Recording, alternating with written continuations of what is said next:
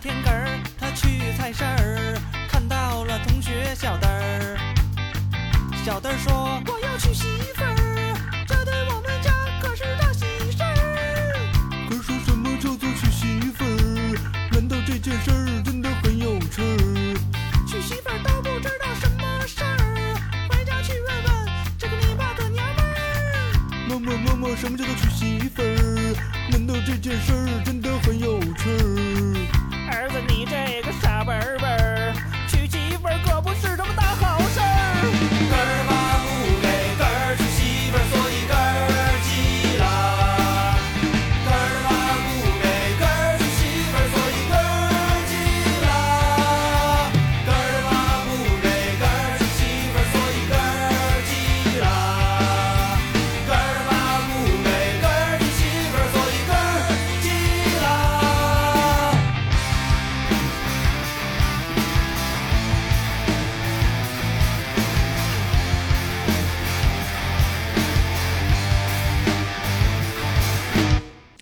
哈喽，大家好，欢迎收听我们这一期的《人不猥琐枉少年》，我是主八根。我是 AD，太久没有给大家做这个系列了，AD 你难辞其咎，怎么是因为我呢？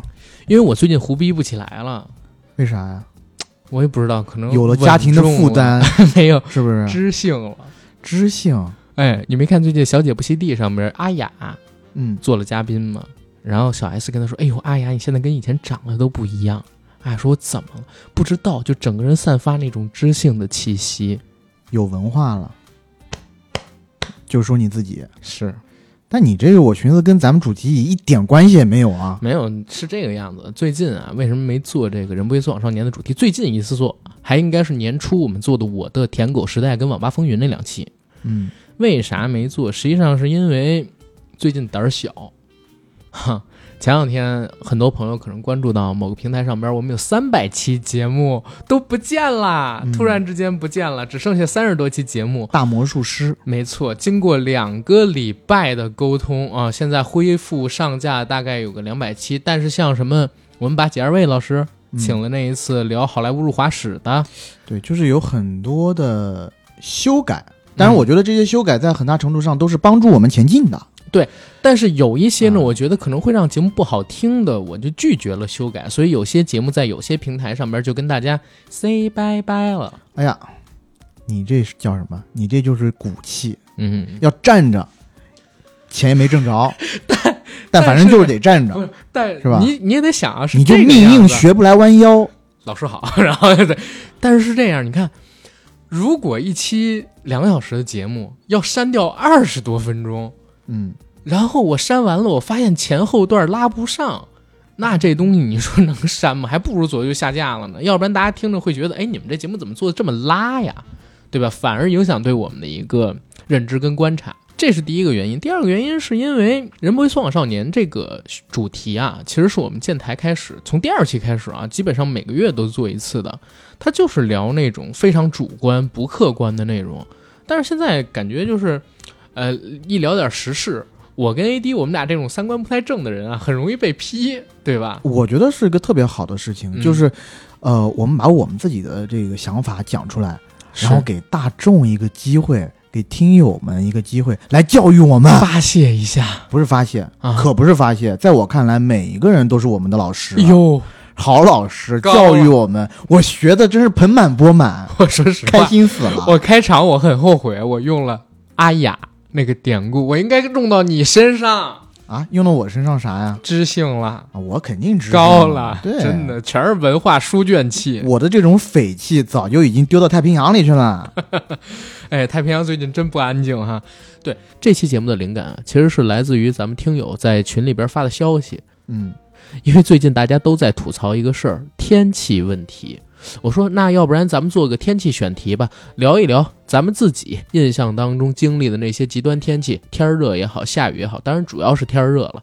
讲点好玩的、有意思的事儿，可以给大家解解压。因为最近确实，哎，咱中国大陆极端天气出现，搞得大家都挺烦的。嗯，当然了，我们俩作为呃生活在北京的两个朋友，跟大家来聊极端天气的事儿，很多人会觉得，哎，这不是何不食肉糜站不住脚吗？因为毕竟北京从二十三号开始，气温已经回落下来了。今天现在录制的时候，气温正好是二十六度，可以说是一个非常适宜出行、体感也非常好的温度。但是我知道，尤其是在蜀地的朋友，现在还饱受着高温的困扰。对，而广州的朋友呢，最近这一个月听说下了四场雨，嗯，一场雨下了七天，一场雨下了七天，一场雨下了八天，一场雨下了九天，哎呦，这一算一算，比一个月还多那么几天，正好是一个月吗？哦，正好是一个月吗？四七二十八，所以我后边又加了三天嘛，三十一天嘛。哦，数学没学好，大小月呢？七月份这不就是三十一天吗？啊，是 什么我说的是阴历，好好好，嗯，但阴历是不是也是三十一天？阴历不是啊，阴历好像是三十天，是不是？啊，不好意思，因为我农历这个东西，就因为我不是 farmer 呀、对农历也不太懂啊。哎，这句话是不是又被冲？不会吧？不知道，啊无所谓。反正我们这一个主题的节目就是《人不说往少年》系列的节目，好像不很喜欢的人也不太会点进来，对吧？来这儿听就是为了听胡闹的、不不不好玩的、好有聊的啊，我就希望很多不喜欢这个节目的人点进来，就这么倔强。就当我们老师，好好的鞭策鞭策我们。以后你外号你别叫 AD 了，你叫八月天，我我叫学生，学生。学生 AD 学生八月天倔强的 AD。嗯，看啊，对，呃，广州，而且最近我又看新闻说可能要来台风哦。真的，最近这几年的极端天气让我产生一种回看二零一九年恍如隔世的感觉，啊，为什么呢？因为那个时候二，零一九年也有很多这种极端天气，但二零一九年没有疫情，嗯，然后呃，经济上虽然有压力，但还是一片大好，对吧？你是想回到过去，嗯，像我就不一样，我是朝前看的人，展望未来，展望未来。想着杰二位老师说，中国电影业也就十年苦日子了，你们熬过这十年，就又来一朝，是吗？对啊，那必须的。他说的这十年啊，太久了，我们只争朝夕。星爷说一万年不争，他只争朝夕。我是连十年我都不争，我现在就要让咱听友开心，就要聊一期有意思的苦日子、天气热的日子，对吧？回不去，我就聊一聊过去有意思的东西。而且我不知道你还记不记得，咱不发了一个投稿通知吗？说如果身边的朋友有遇到一些极端天气的，在你生活的城市对你造成了影响的，赶快投稿过来。投稿的人也很多呀，有说停电的，有说天气热风扇都不转的，有说地铁甚至都这个低量的给你开空调降温，嗯，然后家里边呢要买那种很早很早就没有人用的电扇，因为空调只要一用，保险丝就会断，因为小区里边用的人太多了。还有现在如果大家搜淘宝的话，会发现，哎，用电池吹风的风扇又卖火了一批。就是因为有一些地区在限电，对呀、对吧？然后我自己知道的是，我有一些朋友在川蜀地区工作的，嗯，一些大的写字楼，嗯。它是尽量让你别去写字楼上班，嗯，一些公司就让这个员工在家办公，把写字楼的空调全部停掉，对，也是另一种形式的限电。而且我知道八月初的时候，嗯，四川那片儿有一些影城因为限电是直接无法营业的，啊而有一些影城呢，也是因为限电，所以它营业时间变了，嗯。变成工作日是下午两点开始，到晚上十一点半打烊，甚至有一些影城是限制空调的温度，温度定在什么几度，你知道吗？嗯三十、嗯啊，就是勉强能接受的温度。对，还有一些影城空调是断断续续给风，是而且我听说，就是嗯，在这个四川当地有些城市啊，因为要保证民生用电，很多的工厂都停掉了。而且还不仅是咱们国内，我前两天在那个球局上边看到了一篇文章，说今年夏天全球各地都受到这种极端天气的困扰。据国际权威组织的一个统计，今年六月到八月，北半球有将近三十亿人说经历了多少年以来从来没有过的酷热。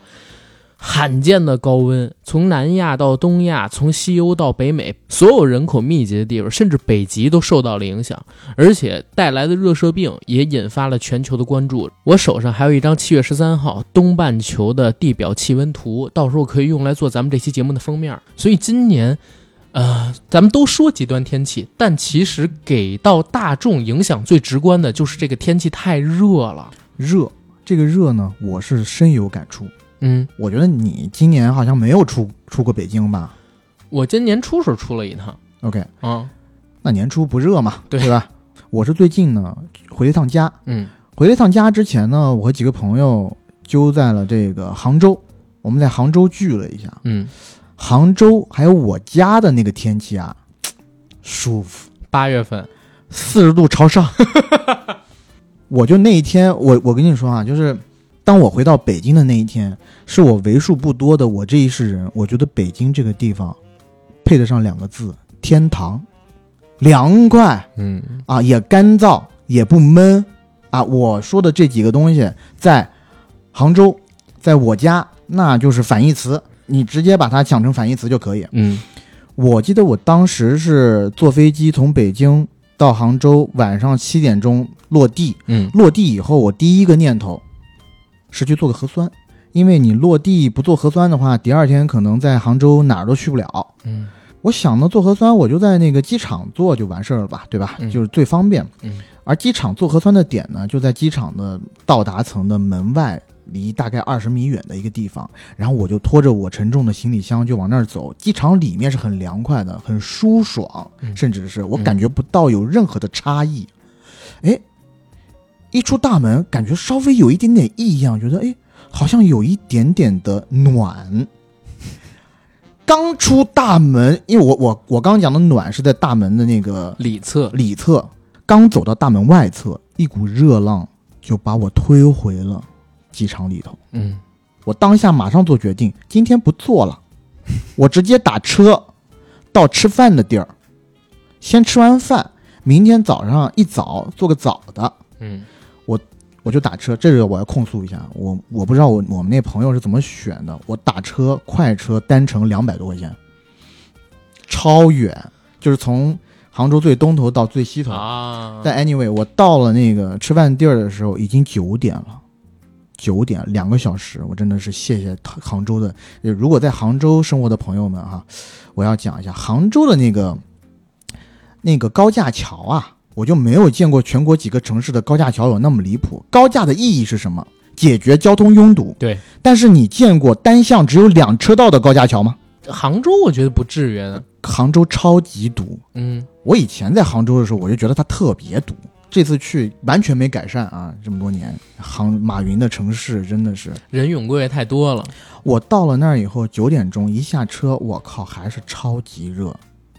白天大概是四十二三左右，但是晚上九点多钟，你知道吗？嗯嗯还是三十七八度，嗯就是特别特别热。我我因为我是一个特别不能承受热的人，当下我就连胃口都没有。但我很佩服了，就杭州人民在那样的情况下，在吃饭的地点还有很多人愿意在室外就餐嗯啊，那就是吃的是一份情调。然后第二天翻转头，我们有一些室外活动的时候，我真的我这一世人，我大概这五年没有经历过那么酷热的环境，太严酷了。就是我就这么讲吧，我觉得战争年代，我要是八路军被日本人抓过去严刑拷打，也就是这个程度了。嗯就是你知道我们在北京的话，作为男生很少打伞，你要哎，打必须得打。哦，你不打的话，就是真的打伞和不打伞真的有本质的区别。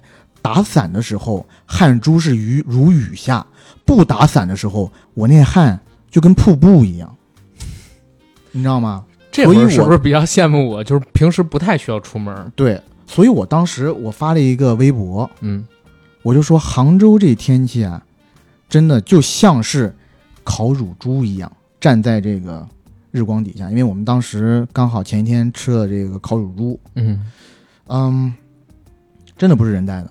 我在杭州还有一个好朋友，也是跟我一起从北京去的，嗯，我们俩最次，因为就没还没有来得及好好的去适应他那个环境，你知道吗？结果去哪儿，我们七八个人一起，就我们俩一直走在后头，两个人分共享一把伞，谁都不愿意去沾那一丁点儿阳光。嗯，哎，等到我好不容易熬到了从杭州回黄山，妙的时候来了，黄山哎也那么热，黄山跟杭州往年夏天多少度，知道吗？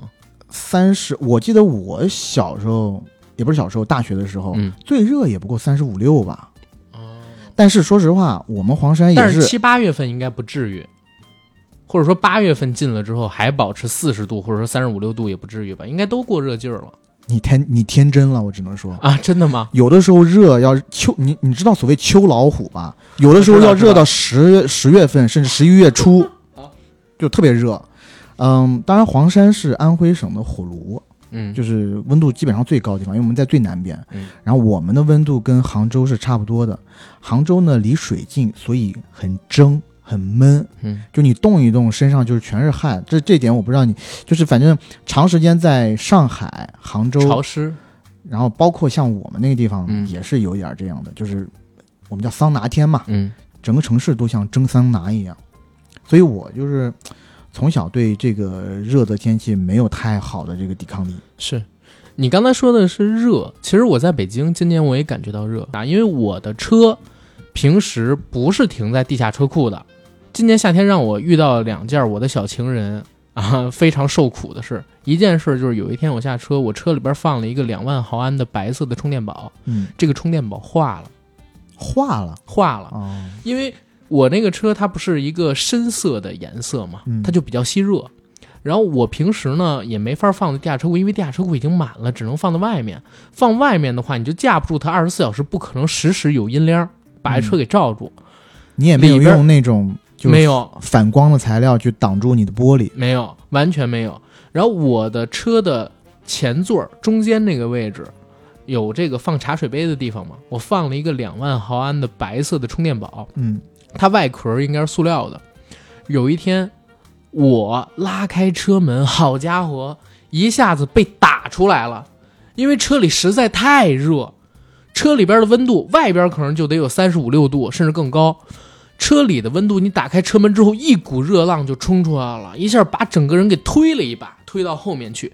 然后我再一看我的车里，操，那个充电宝的边缘开始融化了，真的开始融化了。然后还有是啥？我有时候不是会抽烟嘛，虽然最近抽电子烟，但是我车里边有一个打火机，有一个打火机在车里爆开了。嗯，其实也不能叫爆，应该叫裂开吧。幸亏是比较劣质的那种打火机，就是一两块钱的那种。如果说我把我那个 Zippo 的打火机给放到里边去，我都怕它自燃，然后把车给烧着了。这件事发生在大概是七月上旬的时候，那天我应该就是去你们家录节目，嗯，然后咱俩那天录的比较早吧，结束的时候六点多，我从你家出来了，然后从你们外边那个停车场拉开车门的时候发现的，然后赶紧把那个打火机还有车上的一些易燃易易爆的物品从车上取出了，再也没有放进去过，因为就是怕它出问题、出危险。第二件事是啥？北京今年一个是天气热，嗯再有一个是下雨，对，这个我是觉得是今年是有点奇怪的，因为北京今年雨水特别多。而且天气预报不准，非常不准。你比如说，因为我车不是停在外边嘛，嗯，对吧？七月下旬的时候，北京下了一场天气预报上显示只有小雨到中雨级别的雨，嗯，但是朝阳区的雨有多大？那天晚上我因为睡得平时比较晚，我要剪节目或者看片子什么的，两点四十左右，我手机上边接到一条信息，是我车发给我的。嗯，我车显示什么？我的发动机还有电脑系统好像出现了问题，让我赶快去检查。嗯，哇，我说会有什么问题？那时候已经凌晨两点多了。我说难道有人在偷我的车吗？这应该也不，北京毕竟还是一个四处都有天网的地方、天眼的地方，但还是得去看一看。我一看外边下着雨呢，我说该不会是下冰雹把我车给砸了吧？把玻璃什么的砸坏了？我都想到这个可能性了。我就从家里边拿了一把伞，穿了条短裤、一个背心儿，穿拖鞋下楼了。刚出我们家这栋楼的一楼，你来的时候不是发现这儿有两节台阶儿吗？嗯，我他妈就摔了一跟头，哎呦，因为水把台阶儿给没过去了，哎，我看不见那个台阶儿在哪儿，所以一脚踩空了。但还好，就是摔到了水里，所以身上没摔伤，而且再加上我的手机是尊贵的华为 Mate 四十 Pro 啊，哦。三防机防水，三防。对，所以也没事儿。太可惜了，这个是，你太可惜了，你这个啊。人。嗯，站起来，我一看，我操，我们小区里边怎么会到？大概就是半截小腿那么深呢。我说这儿有半截小腿，我们小区下边还有一下坡的，嗯然后才能到后门。我说我车停的后门，后门那儿的水得有多深啊？车不会被水给淹了吧？我就赶快撑着伞出我们小区，就出的很费劲，因为呃，我这栋楼在的地方是稍微地势低一点的，水最深的地方快到膝盖了。嗯走出了这一块，我怕地，因为我穿的拖鞋，我怕地上有什么尖锐的东西，就把脚给划着，就一步一步搓着出去。等搓完我这栋楼，走到主干道上边，水就稍微少点了，但是也没脚面，而且特别快的在往地势低的地方奔流过去，又顺着走了大概得有三四百米，到了小区门口，小区门口那个防护栏已经拉起来了。因为保安都已经不在那个看守亭里边待着了，这么大雨也不怕有人过来偷东西什么的。嗯，出了那儿，操！我发现我刚才那个水的深度啊，完全就是小儿科。小区门口水的深度是直接到膝盖，我就开始算，因为我那是辆 SUV，就是车胎还比较高，嗯离地面，大我就算我的这个膝盖大概换到车，它有多深，或者说车有没有呃车末到哪儿了。哎，你那辆不是大 G 吗？应该还挺高的吧？我给你，你这就有点过了啊！啊，过了吗？我 本来想给你造一下这种人设，没有没有没有没有没有，大 B 大 B 啊，大大 B B 啊，别克别克别克啊，别克可以可以，我就算到我小腿膝盖这儿的时候，倒车应该我现在应该有差不多半个轮胎，应该还不至于。嗯，结果往前走几步，发现越来越深，这个水他妈越来越深。我车离我小区门口大概停差有一二百米，两百多米吧，这么说。我每往前走几步，我就得免一下裤腿儿，把裤腿儿免得越来越高，越来越勒，你知道吗？最后就变成一三角裤衩儿，因为我已经发现水已经到我大腿根儿了，我只能把裤腿儿一点一点往上的抿，抿到我的大腿根儿，到最后就像穿着一条泳裤在水里趟着走一样。那然后那个水上全都是土跟泥，我以为你浑会说浊，最后就变成一条钉子裤了差不多，啊！差不多，有点那个意思。那这么跟你讲吧，重要部位跟水一线之隔，跟我走的水最深的地方，当时是一线之隔。我他妈走到这儿的时候，我发现水已经到这个位置的时候，我心都凉透了。车得被没成什么样啊？因为我我车还算是比较智能，有这种信息过来。很多人他没我那个车高，比如说小轿车不是 SUV 的，嗯，然后车又没有这种报警，或者说人已经睡着的，哎没收到的。可说呢，你要是我那车，那完了，那那车多低呀、就那种你有车吗你？小小牛啊小牛，对不对？然后我走这一路上，我就发现很多小轿车它后备箱开了，自动打开的，应该是被水淹了之后，然后疯在疯狂的亮车灯。我当时没觉得有什么危险，就一路顺着走，走到我车那儿的时候，我心凉透了。第一，我车的车胎已经看不见了，然后车牌儿已经被淹过去了，嗯车牌儿后边再往上一点，可就是发动机跟底盘了，它被盖着。我一想，发动机肯定被没了。然后当时还有啥呢？我那辆车是整趟大概这几十辆车里边唯一一个一直闪光灯闪着，然后一直呢在鸣笛的，不停的召唤鸣笛，对，然后雨刷器也一直在打。哎呦，你刚讲这画面，我都鼻子一酸。你听我说呀，当时呢，我就想我应该怎么处理这辆车，我该不该打火，还是该远程熄火一下呢？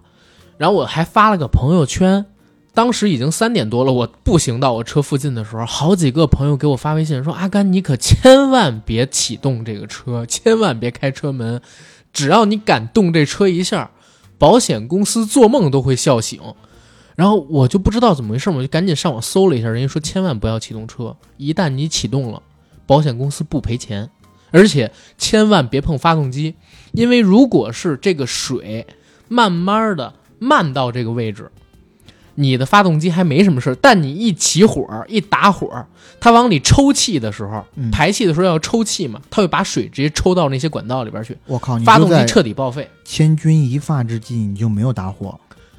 我当时已经走到了车的边缘，嗯我想着想从后备箱开门，因为后备箱没有墨，我想从后备箱钻进去，然后把车开走，嗯，你知道吗？当时我因为我也没遇到过这样的事嘛，当时真的是想，还好看到这么一事儿，然后紧接着呢，又有人在我朋友圈里边给我回复说，离开那辆车，因为你这辆车你现在没有启动它，但是它电已经自己启动了，嗯，有可能会对吧电着你。有可能会自燃或者爆。哎呀，所以你又离开了你那辆车，你又没有去把它点火，对，令人扼腕。你这个人真的是，但是我说实话，我想的我一路后怕，因为我是从一排排的车摸过去的，嗯，然后那些车比我车还矮，后备箱都已经开了，就是真的，哪怕几率再小，毕竟几十辆都出现了这样的情况，几率也被放大了。还好没遇到这样的事，我就赶快站到了那个我车对面的石台上，然后干什么事儿呢？叫救援。嗯，给保险公司打电话，打电话，然后你知道吗？我从三点一直等到凌晨五点多，他跟我说马上就来，结果到了三点半，我给他又打了一个电话，他说不好意思，今天晚上需要救援的车有点多，尤其是朝阳区这边，然后现在您已经在排队了，还有四个人就到您了。我说好的，那我就等着吧，我就没有回屋，到外边吃了一个早点，因为三点多早点摊儿已经开了。靠，一直等，一直等，中间我催了得有四五次，直到五点半跟我说，哎，马上就能来您这儿，还差一个人了，甚至把那个拖车的司机的电话都给我了，还没有来。然后这个时候，天降猛男，北京环卫局还是哪儿的人来了，拿了四个抽水泵来，把水深的地方的水开始往外抽，往这个地下甬道那儿抽。他说。那边的地下甬道可能说有点堵了，所以水渗不下去，所以我们这边抽可以把那边水给降低，导到其他的这个地下水道里边去。我说，哎，行行，赶紧赶紧，我特别关心我那车嘛。他们抽到大概是六点五十，把水差不多抽干净了，拖车也来了。我一宿没睡，一直等着那个拖车。然后那个拖车呢，到了这之后，车还拖不走，因为地上它的土啊已经变成泥了，而车又启动不了，拉不出来。又等了半个小时，叫了一个吊车来，用四块木板吊住，呃，用四块木板挡住绳子跟我的车皮，防止他们直接连接，把车皮刮花，把这车凌空吊起，大概得有四五米，吊到了拖车上，然后把我车拖走。然后现在已经过去一个月了，七月二十三号还是二十二号下那场雨，今天是八月二十五号，我车还没有修好。我打电话给 4S 店，跟我说，呃，第一。是有一些电脑跟系统被水泡了，嗯啊，不行了，因为水真的很深。第二呢，是我那个车里的垫子呀，还是什么东西，它得晒，因为它其实是密封的，但里边不知道为什么也能进水。然后这个东西想晒干，还需要一定的时间，所以现在已经一个月了，我还没有从 4S 店里把我那辆大 B 哎给取出来，造成诸多不便。嗯，最近想去哪儿都去不了。前两天我奶奶住院了。然后我我也我也没有去医院看成他，哎呀，搞得很费劲。这就是我感觉到的北京的极端天气，因为那天预告是小雨到中雨，谁敢想短短几个小时雨量能大到把你大腿都淹了呢？对不对？这种极端天气我唯一一次遇到就是一二年还是一三年北京七二幺大暴雨那一次，因为我家是房山的，七二幺的时候还死掉了一个同学。特别担心，我想回家。我妈跟我说不用，咱们家地势比较高，一点事儿都没有。但我还是选择那天应该是周六，然后我周一从学校请假，学校老师不让走。嗯，然后不是，学校老师说让走，但是呢，我一查公交没开，那条线上有水在抽水，公交动不了。到了周三我才回家。我周三回家的时候，路的两边全都是上边挂满了被水给自干的树叶的那种汽车，当时很担心，就。这么多年过去，没见过下那么大的雨。今年呢，在朝阳区很短暂的让我有点，也不能跟七二幺比，但是有点重温那时候的感觉。然后再加上整个六月份、七月份持续的暴晒、暴热的天气，北京往年虽然也说热，但基本三十多度就极限了。今年真是有史以来我自己从小到大觉得最热的，然后天气变化最不可测的，天气预报最不准的一年。你说完了吧？嗯，我作为一个南方人，嗯，听你一个北京人在这抱怨这个水大啊，这个雨多，两个字可笑。你在南方，你有遇到过这个？荒谬！我告诉你，我们南方年年发洪水，汛期是什么意思？暑期的时候就是汛期。我们二零年的时候水大到什么程度？水是把我们那座桥都冲垮了。我们有一座镇海桥，明嘉靖年间。镇海桥，镇海桥，它就叫镇海桥，其实这也是老大桥了。嗯，明嘉靖年间建的那座桥，其实，在康熙的时候重修过。那座桥，不光是我了，我妈、我爸、我外婆、我外公小时候就屹立不倒。我们以前上学什么的都是从那桥上过，嗯，哎，也经历了九六、九八的大洪水，但是二零年的那一次洪水，就竟然把那座几百年的桥给冲毁了。它中间是一根桥墩，底下应该是沙子，它这个 就是怎么说呢？水流速度太急了，它把桥墩底下的那个地基啊给冲弱了，所以从由中间的一根桥墩开始垮塌，整个桥就全部垮掉。几百年的一个文物啊，我每次看到北京这种消息的时候啊，我只有我只有一个念头，就是这个城市的下水系统是做的真差。不是这个样子。你们在南方，你们嗯习惯了，嗯，北京多干啊！北京，你要知道，常年在上海生活的人，冷不丁来北京出趟差，要鼻孔流血的，毛细血管要爆的。是北京干是一方面，嗯，但我也不觉得它下水系统做得好。对，因为没有这个预期，所以就不像南方城市一样。有一个有一个很重要的点，我是觉得，嗯，你们北京可能没有大河，虽然有、这对个、有小河，有小河虽然有那种小河，但是太小了。像我们那儿就是有一条江穿城而过的，嗯，那可能是城市上或者路面的一些积水，它通过下水道可以往江里排，但你这边就没有地方排，再加上下水道可能都比较浅或者管道比较小。我发现不光是像这种大雨，你稍微雨，大概是中雨的时候，你很多地方就有大的积水，然后一下雨，那个打车就难于上青天。尤其像我们在一些比较繁华，也不能说繁华吧，就人流量比较多的地区上班的，你下班的时候就特别难打车。我发现这也有一个好处，嗯，就每一次只要在北京啊，快要下雨了，天黑下来，我们 HR 就发邮件啊，发通知，哎呀，要下雨了，大家赶紧就先回家吧，要不然就不好回家了。最夸张的一次，我从我公司打车到我家，你猜花了多少钱？嗯，哎，这个五十。九十多你打的是豪华还是什么？专车，嗯，我都打到到普通车。快车那你就根本就别想了。嗯，而且快车那符合咱的身份吗？太符合了，是吧？你应该骑回这个。我应该打拼车，对，就真的打不到，他就他那个价格翻倍，你知道吗？是是，我也想打豪华车，你以为我不想吗？嗯，也打不到。豪华车那钱多离谱啊！就下雨这块儿真的没法整不，真的。但还是想说什么呢？我们没经历过。你像我活了三十年，我就遇到过两次这么大雨，还这一次还不能跟七二幺比，这一次只是小范围的，而且是因为朝阳区这边确实下水系统做的不太好。是这一次就是等于说就是该找谁倒霉对，啊、就是该找你倒霉，算我倒霉，但还好有保险公司，是最后我一毛钱没花。这个就是你的一个小报应。但现世报我呢啊，还不觉得这事儿很奇葩。今年夏天我是看到好几个特别奇葩的新闻，首当其冲的就是在六月底七月份的时候，河南郑州，嗯我当时在抖音上边看到一哥们儿晒的视频，说他从公司出来，中午要去另外一个地方，坐公交车，在公交站台底下等车来，等车来了自己走。抬脚发现皮鞋化了，皮鞋底儿粘在地面上了是吧？对，然后就开始有人测河南的地表温度，说在六月底七月初的时候，地表温度七十八度。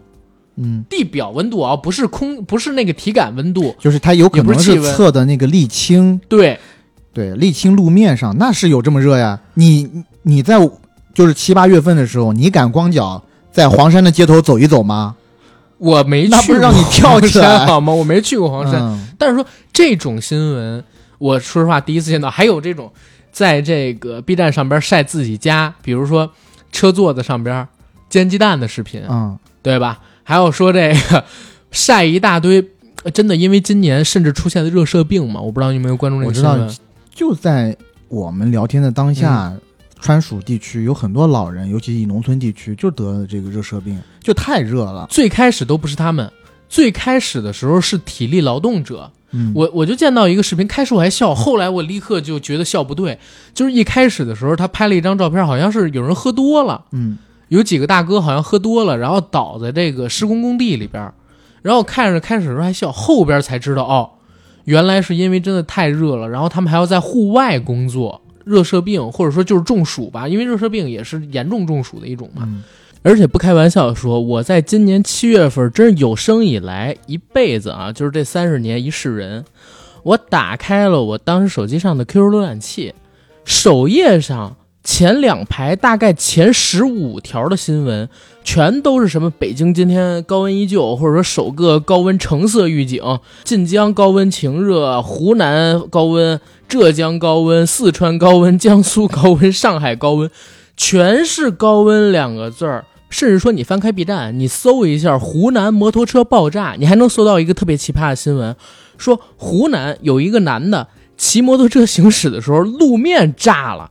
然后全身擦伤。后来有人讲，爆炸是因为路面太烫了，还有说什么浙江当天当地气温有三十八度，一男子上班的过程当中和另外一摩托车发生碰撞，男子撞了六根肋骨，但是因为天太热了，他咬着牙跑到树荫里边才躺在地上，要不然的话他自己不敢躺在地上的，你知道吗？可能就被烙熟了，我真惊了。而且我还看到过一个特别奇葩的新闻，说在湖北荆州当地呢有一个生猪场，生猪场要把猪送到这个屠宰场去，送猪的过程要用那种大卡车装，几十只猪放在一个大卡车上，用铁炉子弄起来，结果因为天气太热了。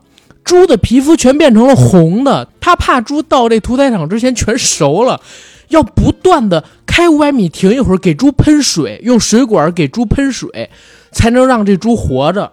我才发现，原来今年的天气不只是北京这么恶劣，原来其他地方北京恶劣多了。我们真是小巫见大巫。对，我觉得你能一直在北京啊，这个今年也没怎么出去，嗯，就真的是挺好的了。我偶尔出去了一下，就把我吓成这鬼样。好吗？好吗？如果如果今年能去上海的话，如果今年就是上海，我跟你讲，有嗯一段时间体感温度是五十度以上。我我没有说这个，我是说如果今年我不用一直待在北京，我能去几趟上海，我得开心死，你知道吗？嗯靠，代表有好多事儿能弄，现在好多事儿都取消了，靠，咱不过咱就是说这个天天气啊，对，但我也得说一嘴了，嗯你们北方人啊，娇气，对吧？夏天有空调，冬天有暖气，哪像我们南方啊？那叫冬凉夏暖。夏天吃冰块，冬天当向日葵，对吧？太阳花追着太阳跑我，跟你说，真的就是冬天的时候，那个冷到，因为我们没有又没有暖气，尤其是在中部靠下一点的地方，你要是真的特别南部，广西那边还好，嗯，冬天也没有那么冷，就是我们那块儿，然后加上杭州，我跟你讲，杭州冬天冷死你。你要是这个北京人，北京孩子一去，你绝对吃不了那苦。哎，如果没有你不开空调的话，杭州市内那就是阴森森的冷。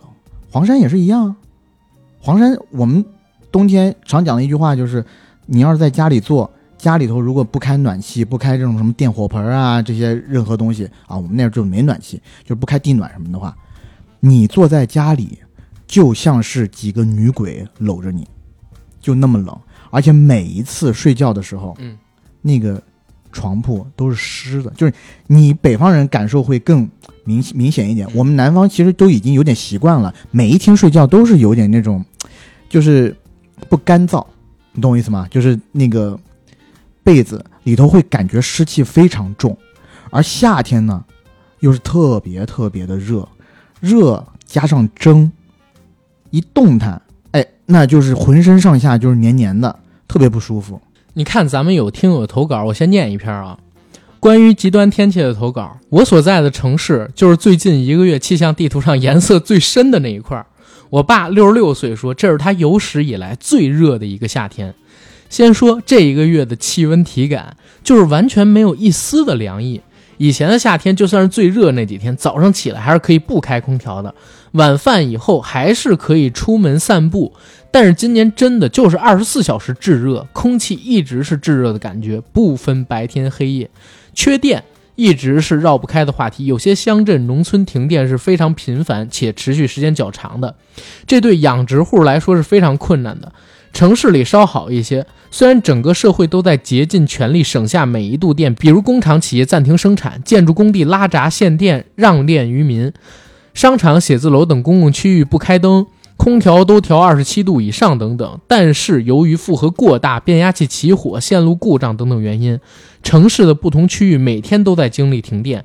我在的小区经历过两次，一次是从半夜两点停到早上六点，一次是下午五点停到半夜十二点，真的睡不着。我家有两个孩子，一个六岁，一个一岁，大人还好，就是忍着，小孩真的受不了，热得哭。我们就把车开到小区路面，在车里睡，等来电再回去。有些人会去没有停电片区的亲戚家住，有的呢就在地下室打地铺。要命的是前几天因为上游发山洪，我们停了一天水。你能想象顶着热日、四十度高温去送水车那儿排队提水的感受吗？虽然是这样的极端天气，这样的用电困难，大家更多的还是理解、忍耐、坚守、尽力。就在我把这个投稿编好的同时，又收到了所在地暴雨预警的信息，市政也通知我们，上游强降雨可能导致供水困难，我要去储水了。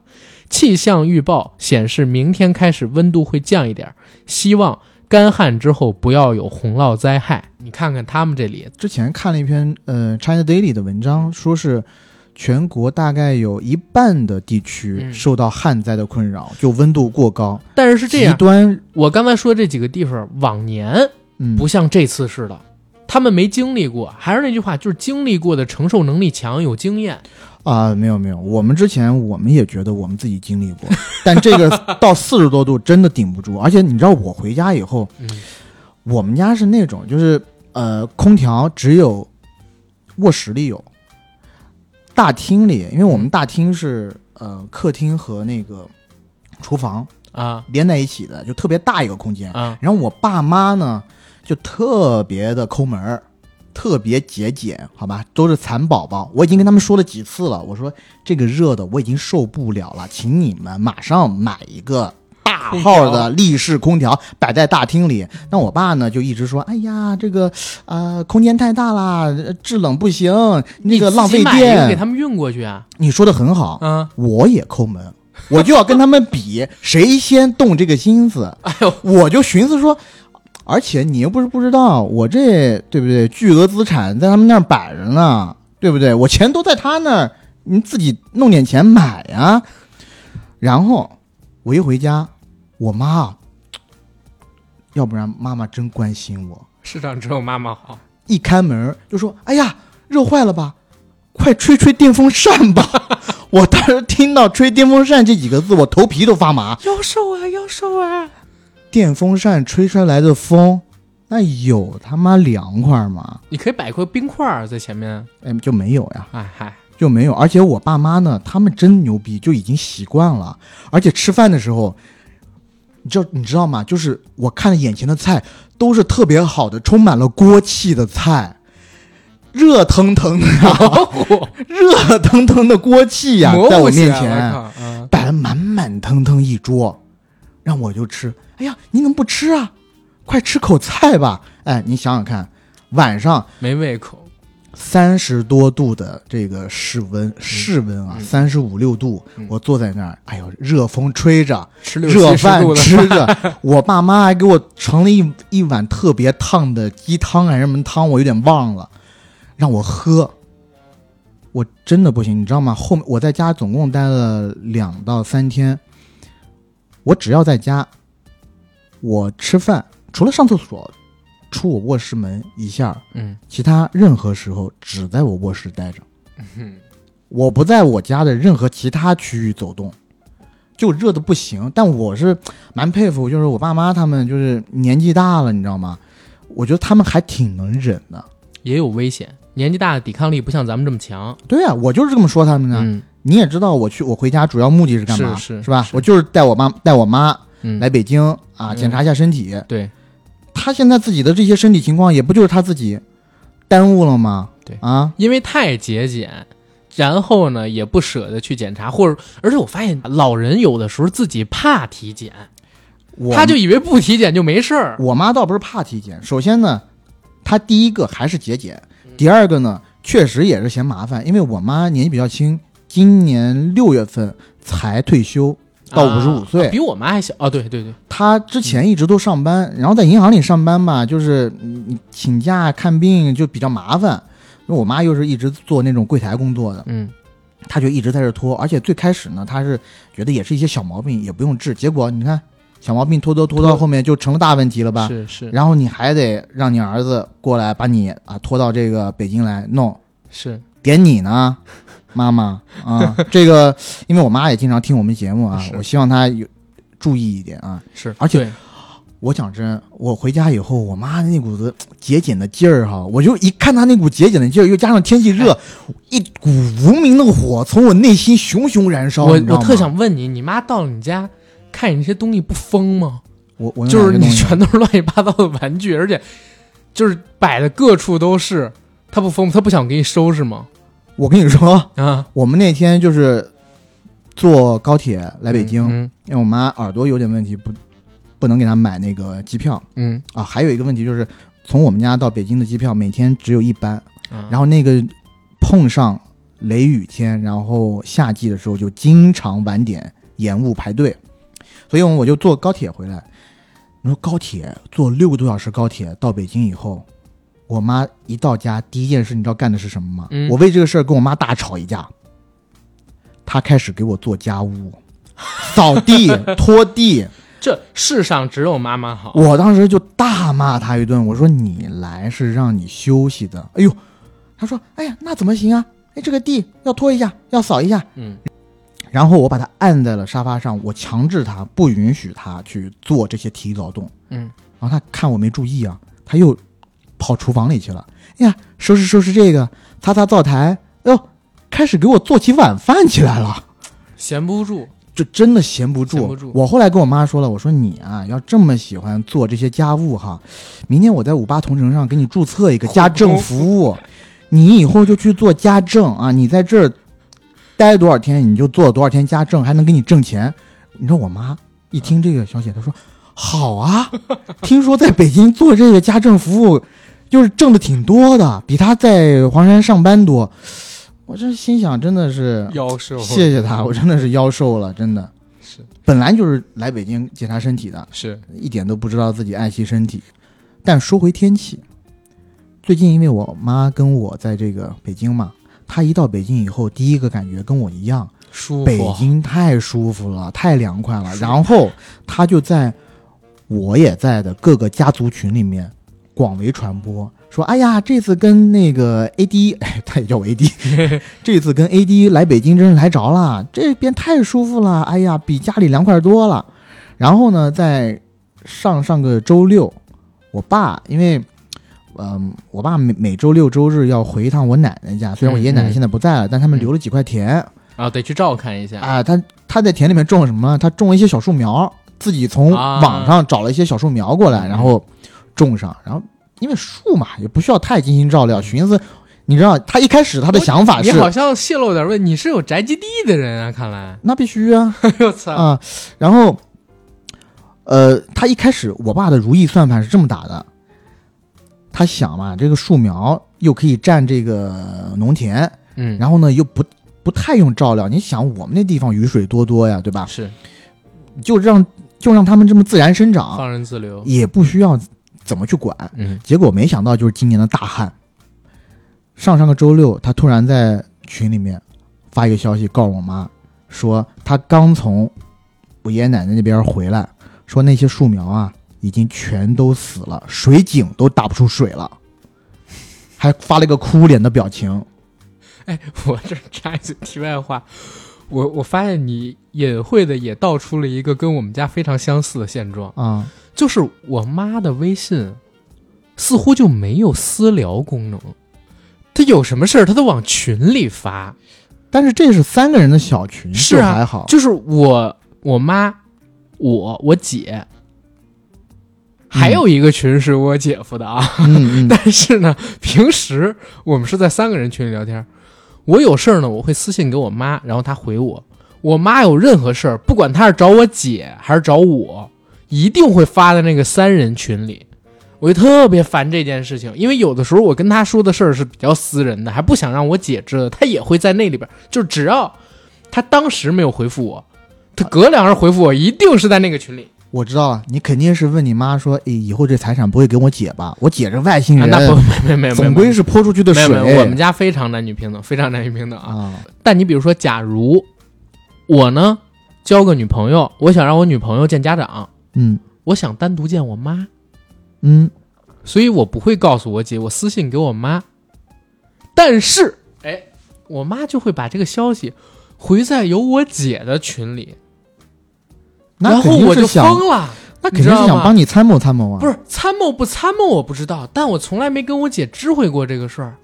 我姐从我妈嘴里知道这事儿，知道哎后天你们要吃饭了，我姐就疯了，立刻给我的私信就来了，或者我姐也会在那群里边开骂，你知道吗？骂你什么呀？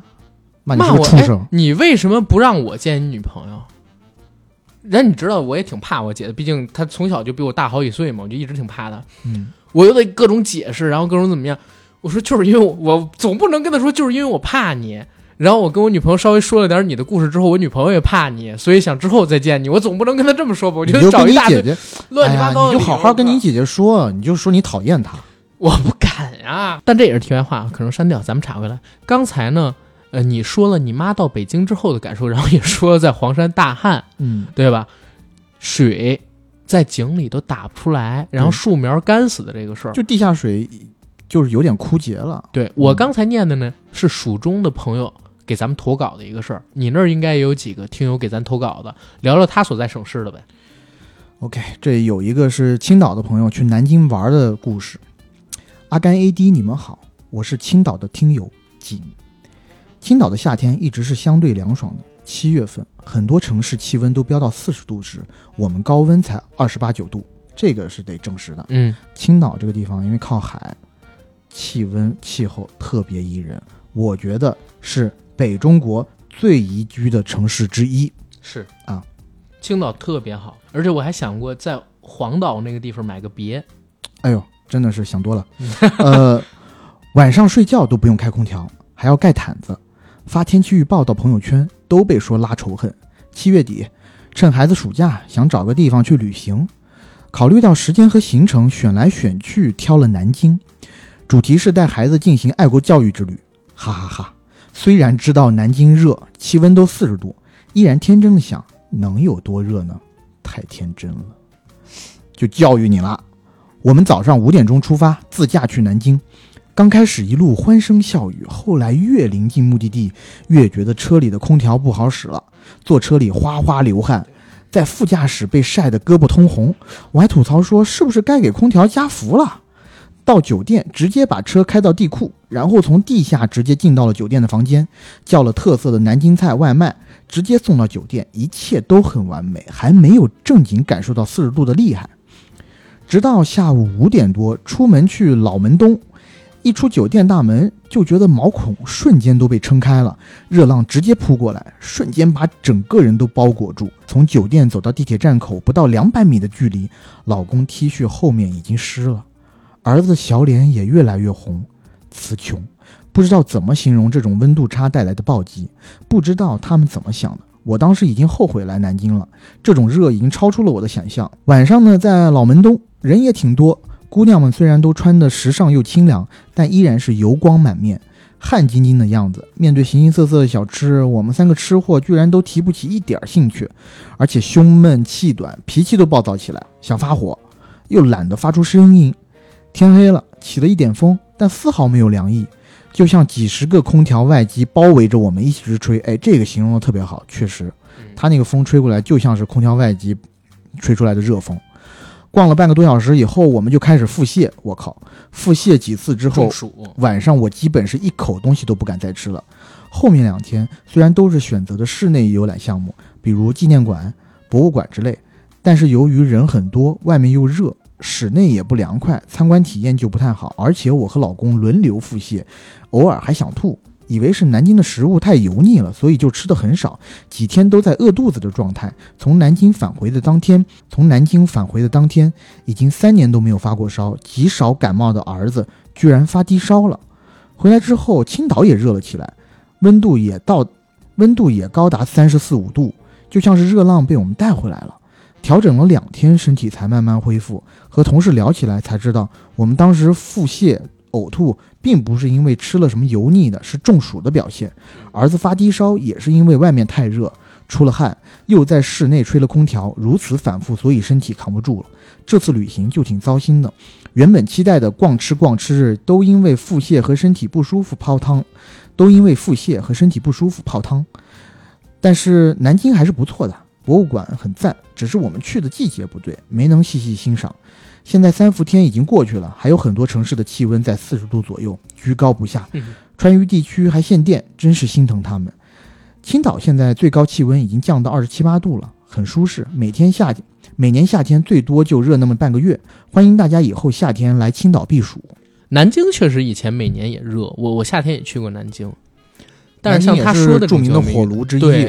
但像他这种什么上吐下泻的这种中暑情况没遇到过。我他这里头有一个就是啊，我想起来了，我妈跟我讲，她在家里不太开空调的原因之一，就是因为在我回去之前有一段时间，她也是感冒了，啊就是从空调房然后出去太热了，然后温差一大，老人家体质又弱，就中了偶感风寒。是，看来今年南方就是比我们这边热的也受不了今年的天气。嗯，但是我感觉投稿最多的还是四川的听友。你看我这还有一个故事，平常都是开车的时候车载电台听你们节目，所以有时候不是很及时。不知道这篇有关于高温天气的投稿截止了吗？在微信上问了没回复，但我呢也只能趁着现在还有电的时候写完这篇投稿了，没有截止，只是我看到的比较晚，所以回复的比较晚而已。我从事的是阿甘以前的职业，在银行系统工作，不过我是在四川省的一个县城里面，所在的单位属于当地的金融机构。相比四大行来说，地方金融系统在当地一般就是市场份额最大、分支最多，所以呢，一定是当地的用电大户。最近的高温停电，我们单位可谓是重灾区。刚开始我们还相信是因为变压器不堪重负，所以烧毁了很多，尽量节约用电。但是当停电事故越来越频繁，而且每次总停我们总部这一片的时候，我们的信念崩塌了。这绝逼是故意的，就指着我们这片停呢。小地方人脉多，有同事打听到，确实不都是事故停电，基本上是限电，因为分配给地方的电就这么多，还要保障一些其他的地方用电。至于为什么就停我们这块呢？听说原话是说谁叫你们钱多呢？所以单位基本上每天都要拉柴油发电。好巧不巧，我老公同样也是这个单位，他刚调到了相关岗位。这个岗位呢，就是每天拉柴油、盯着发电机加油加水的事儿。他瞬间成为了全行最炙手可热的人，哪怕晚一分钟去供电，或者哪里的供电有问题，就无线电话打爆他的手机。单位食堂开始把最好的饭菜再晚都留给他，因为食堂缺电，饭都焖不熟，只能说负重前行吧，老公。我现在已经习惯了，上着上着班突然停电，一般就是上班时间停嘛，下班时间再来电。政府发通知，工业停产，单位省电，要我们把空调调到二十六度以上，笑死了。我们单位的空调从来就没下过二十八度，同事喝藿香正气水预防中暑。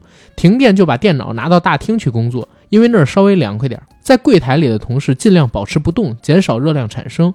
于是我呢，主动帮领导开车去送东西，坐车上至少还有车载空调吹，顺便可以听硬核。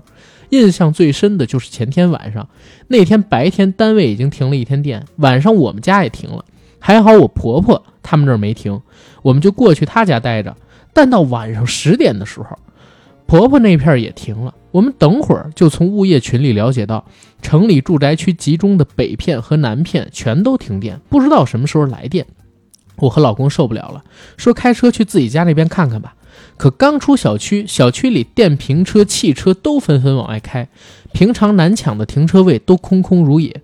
出了街更是惊奇，平常晚上十点过后人烟稀疏的街道，一下子人头攒动，车水马龙，甚至开始堵车了。我还以为是上班时间或者晚高峰呢，到处都没电，街道漆黑一片，但是人影重重。没有白日的人声鼎沸，更多是夜幕下的人群间相互的声响。我不知道怎么形容，有种压抑的暗潮的感觉。那些人在街道上穿梭，但我不知道他们到底想去哪儿，又能去哪儿。这时候，有警车或者市政的车开始在道路上一边行驶一边播放广播，通报情况，稳定人心。我瞬间有种世界末日的感觉。我老公也一样，他说不如去囤点粮食吧。我还安慰他讲，没那么严重吧。可他还是认为这么久的旱肯定会影响今年的秋收。那晚的停电截止到十一点多，我们回家的时候看到有人拿着地铺从停车场往家走，也听人说停电的时候被困在电梯，不过还好最后都没事儿。我看着小区门口门卫室旁边还留着几袋已经破损的防洪的沙袋，突然又想起来，前几年这个时候都是防洪防涝的警戒期，很多单位和小区都会有这样的应急物料，谁能想到今年全用不上，只能摆那儿烂掉。也想起来前一周去川西避暑，看到宽阔的裸露的河床，没有一滴水。也许自然的挑战从未停止，但我还是有信心。都说高温杀菌，也许这场高温干旱过去之后，新冠就不知不觉消失了呢。我们还是要对未来充满或者说保持信心。Summer Lisa，八月二十四号投的稿。有他讲这个，我觉得对我来说比较震撼的段落，就是那个晚上十点多以后，好多人上街嗯，也不说话，就在这儿打地铺没准儿走着打地铺什么的，对，挺瘆人的，是有一种那种世界末日那种感觉。呃，我原来上学的时候，我有一个同宿舍的人，他是在长沙上高中，但他其实是个四川人，我也不知道为什么当时这么弄的，忘了。他跟我讲，他在他们学校上高中的时候，因为长沙夏天特别热，嗯然后他们到了晚上要去天台嗯，打地铺打地铺睡觉。他说的这个事儿让我想起了我那个长沙同学的经历。有的，你知道吗？就是我不知道你上学的时候是不是有空调的哈。我们上大学空本科的时候，嗯我们宿舍是没空调的，那会儿是零几年嘛，零几年没空调，而且呢，我们宿舍已经算是新建的了，很好。就是说，那有每一个电扇吗？当然这电扇是有的啊，但我们自己每一个人都会买一个电扇，就是小电扇啊，摇我们自己。然后我们当时的宿舍的配备呢，确实在全国里头，我觉得都还不错。每一个宿舍有一个单独的卫生间，我不知道你们那时候有没有。就是我知道的是，我很多朋友，啊，是吗？我们那没有。我很多朋友在北京上大学的，嗯尤其像什么人大呀一些这种学校，因为他那种宿舍比较老，嗯，配备设施反而不如一些地方的这些新建的院校。对北京应该是一一年开始就普遍的都装了空调，但是说安独卫的嗯，这种宿舍还是比较少。还是比较少，得新建那个宿舍楼之后才行，因为都是老宿舍楼。啊，你像我们嗯当时也是特别特别的热，对那么没有空调怎么办？风扇是不行的，因为那个热到也是有点像这种，就是蒸了，而且本身就是在这种市区，热岛效应又特别的大，桑拿天儿。毫不夸张的说，我一个晚上洗五次澡，啊，五次澡冲。凉吧，应该是。我跟你说，头三次是冲凉，就是那一次最夸张的时时候，一个晚上洗五次。嗯，冲凉以后我感觉没有用，因为冲凉的时候你感觉凉快，但是一出来你还是觉得热，嗯对吧？嗯所以后面你知道啥吗？嗯，洗热水澡。热水澡洗完以后，哦毛孔全部张开，对，就趁着那股子劲儿，开始吹风扇，舒服一下。瞬间就闹肚子。但是就为了那一瞬间的舒服，值，要不然真的活不下去，你知道吗？你们那会儿晚上限电吗？就是说十一点以后，十一点以后断电，但是电扇应该是电扇是开，对，但是灯什么的都得断。所以我们那会儿还闹出过一个事儿，也是有一年夏天特别热，嗯，然后我们空调是走单独的一条线，嗯。然后其他的像灯啊跟手机充电器在的那些地方全都就是有限电，也是十一点然后就关掉了，所以我们那些宿舍会干什么事儿呢？接一条线出来，哎呦，先把宿舍楼那一层，比如说呃我们自己那个房间的那个闸拉掉，嗯。然后大家接线，然后接一个插线板过来，可能就是找一些工科的那个同学过来，让他给我们弄。好多宿舍都这么干，结果有一天，嗯，有一天晚上是特别热，然后我们每个宿舍都开空调，再用那个接着的线干点什么，突然之间断电了，嗯，是把保险丝给烧坏了。然后全民怨声载道，你知道吗？就在找到底是因为什么把那个保险丝弄断了。学校也是立刻派了人过来，结果一查，操，有他妈一个哥们儿在用那个，就是电，就是我我北京有那种锅啊，下边是那种，呃，切了拐弯那种电热片儿。啊，啊，可以涮火锅。他他妈在涮火锅，他们宿舍，就是电炉，对对对，电炉子他们在涮火锅，好像是因为他们那个过了标准瓦数还是怎么样，嗯。反正就很吃力吧。然后那种电炉子就特别的耗电，对。因为那全是电阻啊，就是个大电阻在那儿。我们那一层电做热真的，我们那一层就断了，因为夏天真的很热，只能到楼上跟楼下那边去，然后再紧接着就是给他们处分，然后把我们这一层里边所有外接电线的当时都给罚了，你知道吗？哎呦，那那那也是一个很奇葩经历，我不知道现在已经过去将近十年了，现在大学是不是还像咱们俩就当时那个年代一样？当时你不是还在北京上大学吗？对，啊，你北京就说实话，讲到底还是没有那么热的。对，南方上大学，我们这些孩子，就他说不是在那个出去打地铺嘛，啊我们就是在阳台，在楼顶，对，就是就是阳台天台啊，，对天台那边、嗯。睡在那上面，然后有风对流过来。对对我当时听我那个长沙同学说，他们高中这种生活我都不能理解，后来我发现是普遍现象嗯，当然我高中我是没有住过校了，啊。但是我现在回想，我小学到高中没有一个教室里是有空调的，啊，只有风扇。我我小学四年级在的那个小学嗯翻建，然后才有了空调，之前也是只有电扇啊，你是四年级就有了。啊。我是小学、初中、高中都没有一个教室是有空调的啊，除了微机，除了做就是你电脑课，电脑课里头有空调。我们我不开玩笑说，我们五年级的时候上课就已经用大屏幕手写了、啊啊，就已经告别什么粉笔之类的了哎。你们北京天龙国人，教育资源发达，天龙市，天龙市啊，嗯天龙。真的是特别是特别牛逼。但是但是你这是就是前世修来的福气又又倒回说一个好玩的事儿。哎，他刚才这个故事里边有几个点我印象特别深。他说去川西避暑，看到宽阔的裸露的河床。嗯我前两天看到有重庆的朋友拍嘉陵江，嗯说嘉陵江水位也在降，很多地方都裸露出来了。啊，嘉陵江每年水位都会降，但只是说降的厉不厉害。今年降的厉害呗，对，然后有一些外媒，他会取一些特别耸动的角度啊然后拍出来照片，你乍一看好像是嘉陵江整个就已经干了、断了，但其实并没有啊，嘉陵江那个河水还是有的，只是变得很小而已。其实这个，呃，我们那边是我们是江嘛，我们江的这个上游也是比较严重，但是流经市区那段，因为我们嗯做了个大坝，所以市区的水还是满的。啊市区的水还那那还好，OK 有水汽就行。但你往上游走，就是水流会变得特别的细，然后有很多河床也是露出来了。就今年这个大旱确实是，嗯，挺挺少见的。而且他刚才还提到一个事儿，说这个大旱会不会影响粮食的秋收？而且大旱之后一般就是大涝，因为前段时间我看消息，重庆还是成都我忘记了，说人工降雨都降不了，因为没有云，有云才能人工降雨，说这都不行，一个多月，然后影响秋收这件事儿，我觉得还是有点可能的。她老公说囤粮食虽然有点夸张啊，但怎么说呢，也不能说人家完全就是错的。然后我这边还有一个故事，这故事很短啊，说阿甘 AD 你们好。啊、我是一位在连云港生活的打工仔，我的工作是这两年突然有了变化。我现在是一位光荣的防疫人员，也就是大家经常会去测核酸时见到的大白。最近一段时间，因为实在是太热，对啊，我的工作就是每天帮助呃我们连云港市当地的特殊区域的人进行核酸检测。呃，因为它跟北京不一样似的说，咱们北京是三天必须做一次，连云港那边好像还好，这个他没有细说。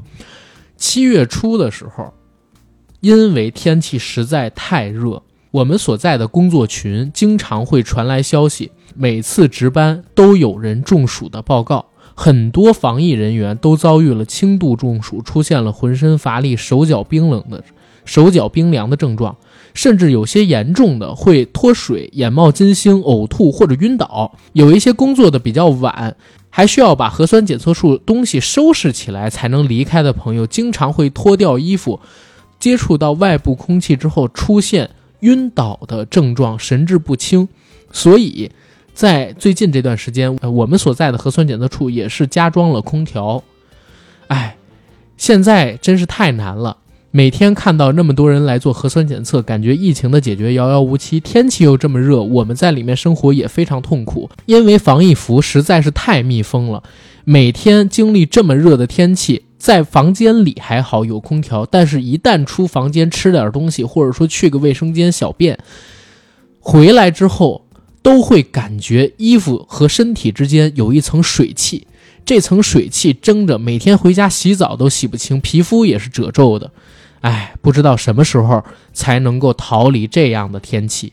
哦我觉得他这个故事蛮蛮有意思的，因为我们这个天气比较热的，但好歹还都是穿着正常的短裤背心儿，但是他们这种防疫人员还都是穿着那个大白服，戴着皮胶手套，确实热气也散不出去。在空调房里还好，但是像他说的小便的时候，你又不可能全套脱了再去小便，嗯，穿上出去再回来一趟，衣服里边肯定都是水。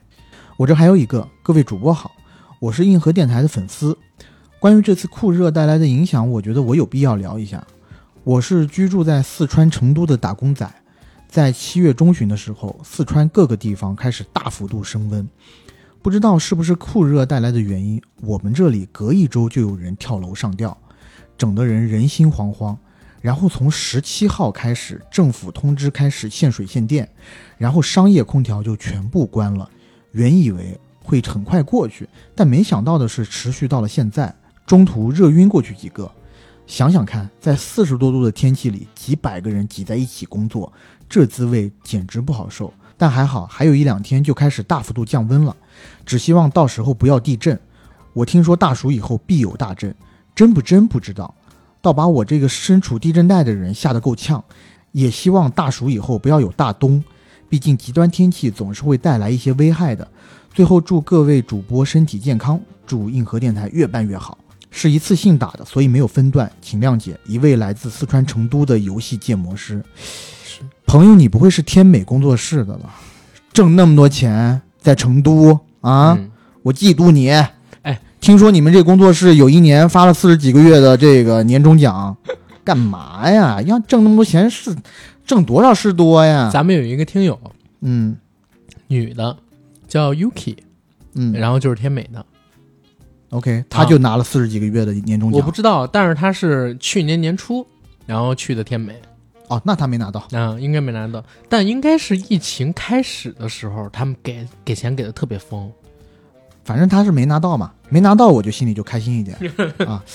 嗯，但这个好像不是 Yuki 发的，因为 Yuki 是女的，这一说打工仔应该就是男的，这个听友，是是这样。我为什么要把这一条提出来呢？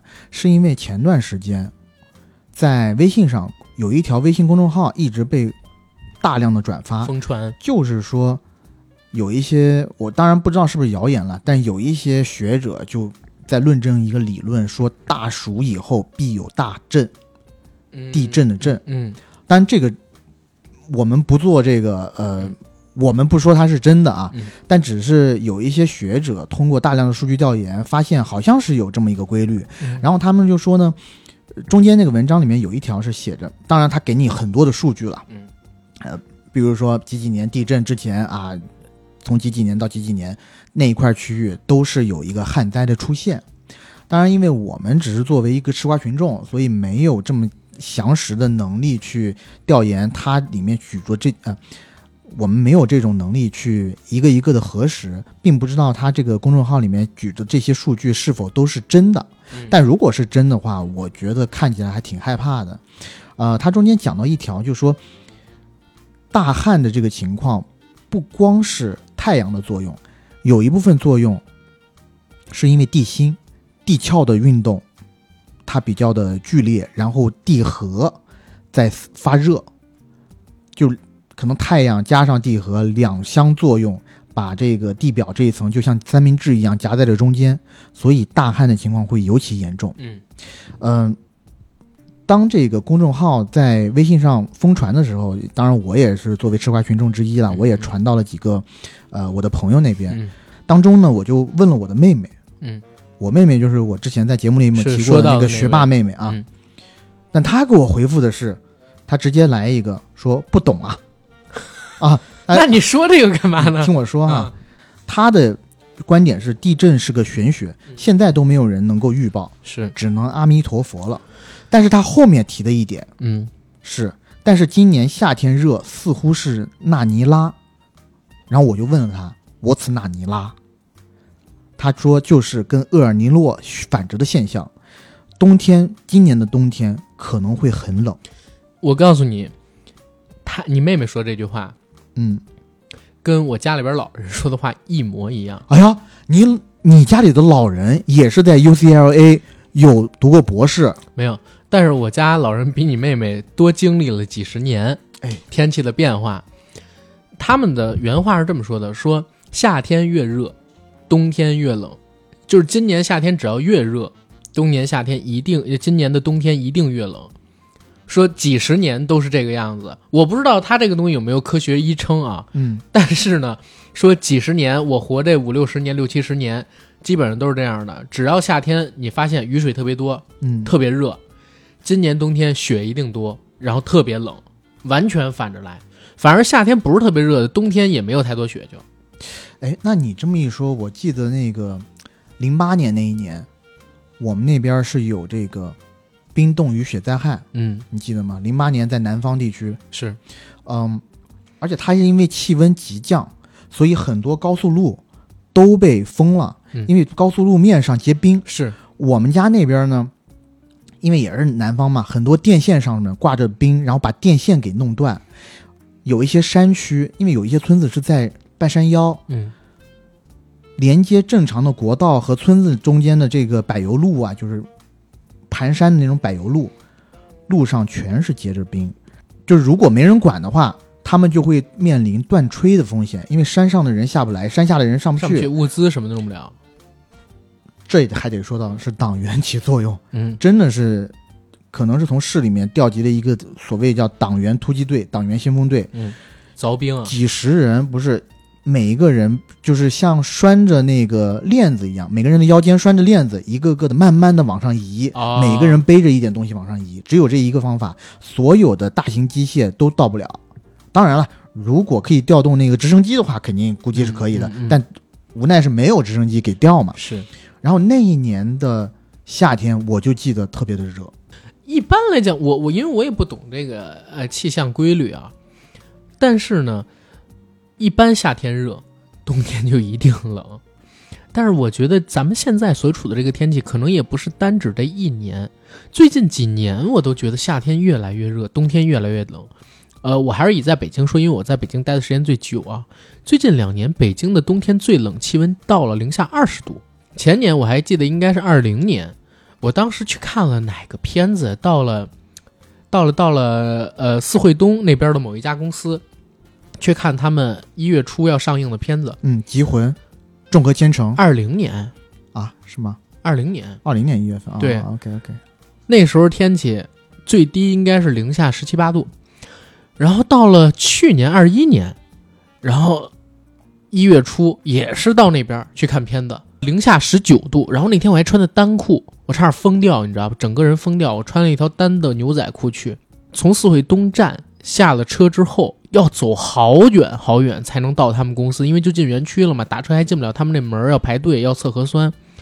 然后到了今年，又去那边看片子，好像咱俩一块儿去的，去看东北虎，嗯，对吧？又是零下十几度的那天，就最近这几年，北京的冬天越来越冷，夏天越来越热，而且呢，不仅仅是北京，甚至不仅仅是中国。我不知道你最近有没有看到一个消息，这是来自于格陵兰岛附近的一个呃采访的实况报道。记者穿着一个短袖站在那儿，跟大家说，现在极圈已经可以穿短袖了。我们看到极地考察人员在他们的考察站，居然穿着普通的卫衣在打球。嗯，我一下疯了！你说地球南北极那么大的冰盖，按理说在我印象里边都应该是像南极大陆那种纪录片里边一样，或者说像什么呃那个南极料理人里边刮大风雪，然后一定要穿的特别厚实的那种羽绒服、防寒服。气温最起码得到零下二十度吧，否则都套出我认知。居然是零上，甚至不只是零上，将近三十度，而且跟我们说格陵兰岛附近冰化的特别厉害。嗯如果这个速度慢下去，未来五年地球的海平面平均要上涨几厘米，具体几厘米我不敢乱说啊，但是他说肯定要涨几厘米。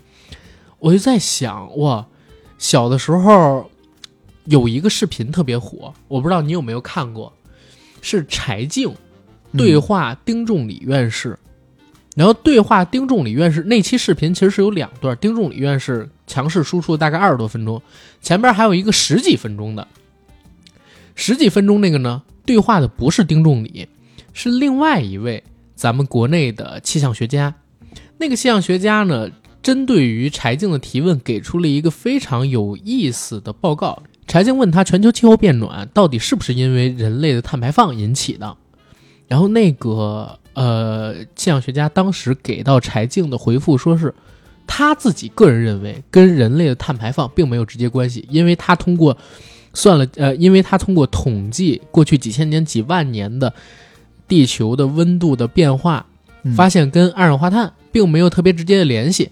同时呢，他觉得地球会变得越来越冷，我们要进入下一个寒季了，而不是越来越热。当时这一段采访或者说对话引起的讨论度没有丁仲礼院士和柴静的那段那么大，所以被很多人忽略了。但是你现在再回过头去看，嗯，我觉得其实针对于两段对话都有很多可再讨论的空间。嗯，对吧？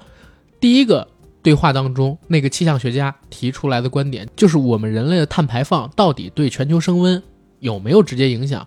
然后我们现在到底是在变冷还是变热？这也需要科学家们去做研究，然后像我们这些普通人，对吧？去做普及，去做科普，因为这个真的挺重要。因为第二段对话里边，丁仲礼院士跟柴静说的那个话，我觉得是金科玉律。他说，地球不需要人类拯救。地球在过去这几十亿年的时间里边，气温超过一千度的时间有的是，气温低于五零下五十度的时间也有的是，地球都好好的。我们要拯救的只是人类拯救自己，从来没有人类拯救地球。如果我记得没错的话他说的是地球温度比现在高的有的是，这有的是都不用往太古远，你就是说地球诞生初期那个时候，对对吧？嗯都不用，你就是恐龙那个时候，对，那个时候二氧化碳浓度就比现在高，然后它的温度也要比现在高。但我觉得他说的这个特别好，就是地球从来不需要我们拯救，人类要拯救自己。最近一段时间，我看有一些国家退出了气候协定，退出碳中和，对吧二零三五年碳中和的这个指标，还有中国在踏踏实实的搞完成呢。嗯，我觉得是，我觉得怎么说呢？就是西方退出，我觉得很多是因从他们的经济角度上考虑，嗯但我觉得这个东西是不是迫在眉睫？我觉得，呃，也可能是真的挺迫在眉睫的。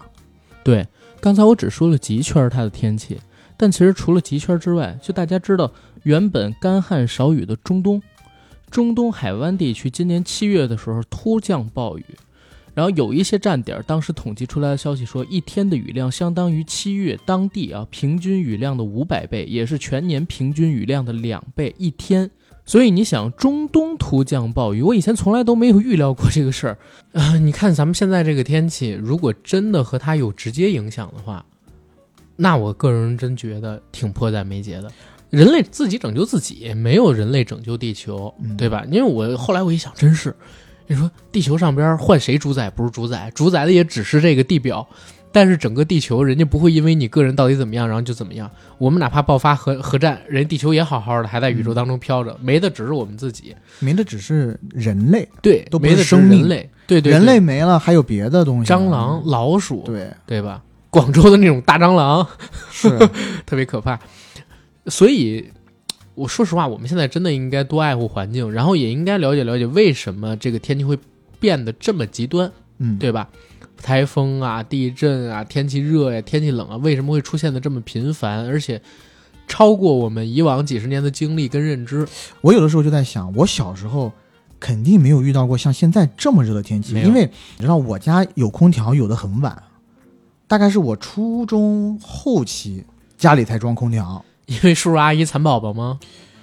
就反正因为我们小城市也不太呃，就讲真，小学的时候没有几个同学家里有空调。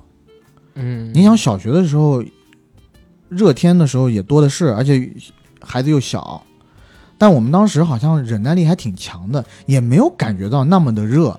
就从我的记忆当中哈，我的记忆当中，北京就突然我应该是上了大学开始才热的，嗯我以前都没有那么热。尤其上小学的时候，我觉得夏天晚上的时候乘凉，嗯对吧？屋子里边也挺凉快的，一直没有说过只要你不动，就汗如泪下；一动汗如雨下，就从来没出现过这种情况，真是大了之后才有。而且我就特别怀念小时候那种夏日时光，因为那些时光现在回过去，我操，都是金色的，你知道吗？不但不热，还可以到处去玩去跑。嗯，这儿我也问一嘴，你小时候有没有什么特别有意思的乘凉经历？我们不乘凉，我们那你们干嘛？我们城市里孩子不乘凉的。我说的乘凉就是说夏天干什么东西比较凉爽，然后这种经历就叫乘凉经历了。啊，那我这个是有比有应该是比你有优势的地方。嗯我们去山洞，我爷爷奶奶家那边有一个特别大的山洞群、石窟群，在还没有开旅游开发之前，那个石窟群现在叫花山迷窟，嗯那个体量大到什么境界哈？嗯长者当时去我们那儿考察的时候，给我们那提了一个字，不光提了花山迷窟这四个字儿，嗯，还提了世界第八大奇迹。哦，是吗？点了一下，为啥呢？是因为那个体量真的好几个山头都被挖空，是人一凿一凿子挖出来的哎，我真说实话，你这个经历我比你多太多了。啊！真的吗？你还记得我家干嘛的吗？啊？是是是，对啊，因为我我爸他们就是开山的嘛，就是我爸那工厂就是把山里边石头弄出然后雕的嘛。啊。但你们，你爸那个工厂，你不是现代的东西吗？呃，是是，确实现代的。对不对？但是你要说这种山洞，我小的时候特别常去。呃，我讲几个经历，就是为什么现在根本就不让开采了？零八年的时候不让的，因为我小的时候我真的去过几座山，中间大概几十米高的空间完全是空洞啊、嗯被凿出来的，然后地下水被引出来灌溉农田，还有一些山洞真的，一摸漆黑，把那个山里边打的是四通八达的，走过去呢，在山洞内壁，居然还会有单独的一个小房子，一个小空间，给人看这个洞，防止有人偷运似的。应该是八九十年代的时候给弄的那些东西。嗯，但我想真，那个山洞里真的好凉快，凉快到外边可能三十度，里边就十几度，然后里边睡觉的人还要穿那种绿色的军大衣才行。嗯，对，这个这个洞我是比较常去的，山洞就是冬冬暖夏凉，这个是真的叫冬暖夏凉。恒温的。我们那边的洞是什么呢？呃，据现在的考究哈，应该是三国之前某个朝代某个君主在那儿，可能是在远处要建什么大的陵殿啊，或者怎么样，啊然后开凿的。然后这些大石块怎么运？因为这个山啊都是靠着水边的，嗯然后有的山洞它就是有那么几条甬道是和河道是相连的，所以科学家现在没有一个定论，但是大部分的都觉得那些石块都是经过水嗯有水路运到，可能运到你们北京啊，啊运到什么那种大都会的那个地方哦去建，造要么建城，要么建这种陵墓、帝王陵墓。这这种我知道，就是比如说运出来的时候，下边给它挂在一个滚轮的东西上头，嗯，然后再在底下绑上木头，然后就推到水道里边去，嗯然后用船拉着出来。对拉着什么的就走了。哎，其实说实话，古人我真的觉得又苦又勤劳，太苦了。你知道北京不是有这个故宫吗？故宫的石头很多都是从我们这边，还有从其他那边过去的。我操，我我真的是看到过那种，就是古籍上边写用什么拉呀？用人拉，用人拉那些石头走。嗯因为马不够，马贵，用人最便宜，用那种劳役，然后拉到这个紫禁城附近，让然后这些工人们开始往里边去建。前两天我去天坛附近吃那南门涮肉，然后我去天坛里边溜达了一下，我靠！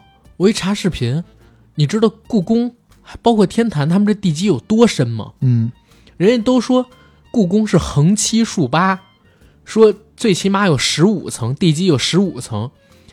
我开始以为已经很深了，后来发现根本不是，他们往下打了四十多米，居然这四十多米还没见底哦，这个地基还没有见底，是因为只能打到四十多米。现在那个视频大家在 B 站上还看，只能打四十多米，而且先有这个石料，石料下边有什么土木灰，然后还有鹅卵石，因为北京为北京这种地方，它要防震嘛，只能人造这种呃那个岩石层。北京那个故宫下边是没有岩石层的，人造岩石层就靠鹅卵石什么的去堆，然后再往下，你知道在土里边发现什么吗？发现了糯米浆，嗯，用糯米浆去让这个土增加粘性。哇，我就说这古人太可怕了。我们小的时候有一个特好的经历，因为北京不是产西瓜嘛，嗯，然后我家房山离大兴也不是特远，每年一到夏天的时候，我爸呢就会弄一辆车，租的，是那个应该是小面包啊，类似的那种。然后他开着，有时候带着我，有时候带着我妈，或者跟他其他的朋友就开到庞各庄那边去，嗯，买一车的西瓜回来，然后给我奶奶家，给我大姑家，然后我二姑家，然后还有我小叔家，然后还有我们家，留下好多个西瓜。我自己跟我姐在家，我们俩最爱干的事儿就是拿一刀把那个西瓜底部啊切一平面然后就能平着放在我们家桌子上，上边呢再切一平面儿，俩人用勺㧟着西瓜吃，那是夏天一个特别好经历。我以前小时候家里不是没有那个呃空调嘛？嗯，我就想什么办法呢？我就把那个冰箱的底下那个栏杆拉开啊，门拉开以后，把那个先是把头放进去，但光动我一个头，我身体还是热的呀，我觉得不爽。嗯它冰山冰箱里面不是有隔板吗？我把隔板一层层的全部拉下来，然后我整个人蹲进冰箱里。小时候也小，要不然就是家里有那个以前。说实话，怎么感觉好像家里越越过越过越过越回去了？我最最开始的时候，家里是有一个很大的浴缸的，然后我在家里是 把那个凉水灌满整个浴缸，然后我在浴缸里面学游泳。嗯，哎，呃，那会儿就是太阳能吗？还是电热的？呃，煤气的，煤气的啊、你们南方这个比较多，北方这边一般都是太阳能。小的时候我还记得特别小的时候啊，家里边是没有太阳能的，真的是用盆洗澡到了冬天。啊，我们这也是，啊我们最开始都是，呃，可能是不是呃，我外公他们烧煤炉，然后一、就是用那个热水瓶，好几个热水瓶，然后给妈妈呢，就是用那个大的那种塑料布、塑料幕布，嗯，然后把这个木盆啊，洗澡的木盆围着一圈，然后小孩就坐在坐在里头，然后自己擦身子。但你们夏天怎么洗？夏天我记事以后，夏天就就淋浴了，在家里淋浴啊。我从来没有去过澡堂，我知道，我说啊怎么淋浴，用什么？也是热水器。莲蓬头、莲蓬头啊，热水器啊。啊啊！你知道我特小的时候用过一个什么东西吗？一个黑色的，呃，橡胶做的一个水袋，啊，要把水灌到那个水袋里，然后再再放在高处，对，然后它会特别烫，你知道吗？那废话，你都没有一个冷水灌进来，差不多有四十多度吧，真的就很烫。然后那是最烫猪毛的呀。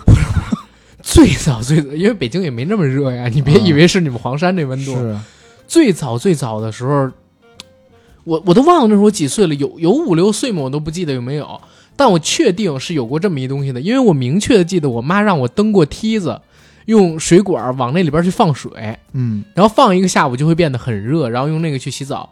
然后到了几年级，一二年级，家里边才开始有太阳能热水器，然后用热水器去洗澡，这都是后来的记忆。然后我们夏天，你想洗热水澡，其实挺不过瘾的。嗯你就觉得本来天气就热，我还要洗热水澡，好难受。我姐、我妈他们都是洗热水澡，我呢自己还是就是用冷水往自己身上泼，用一盆一盆的水往自己身上泼去洗。我要洗冷水澡，啊，我就是小孩儿一般都有这个思想，但是你大一点，你就会发现其实是洗热水澡更凉快。一个是更凉快，一个是小孩的时候身体火力壮，这么洗也没事儿。我跟你说啊，我记得我小时候有一次，我外公，我让特别感谢我外公给了我一次那么珍贵的经历。什么？我暑期的后半段，我外公说，那个我们市区太热了，他当时呢已经退休了，然后被某一个机械厂返聘过去做工程师。嗯那机械厂呢是在某一个县城里的山坳里，他说那个地方凉快，带我去避暑，开心啊！和我外公外婆两个，然后就坐上车了是。看任贤齐的《神雕侠侣》哎，就是看任贤齐《神雕侠侣》那时候，我就去避暑了。哎，到了地儿一看，真是好地儿啊！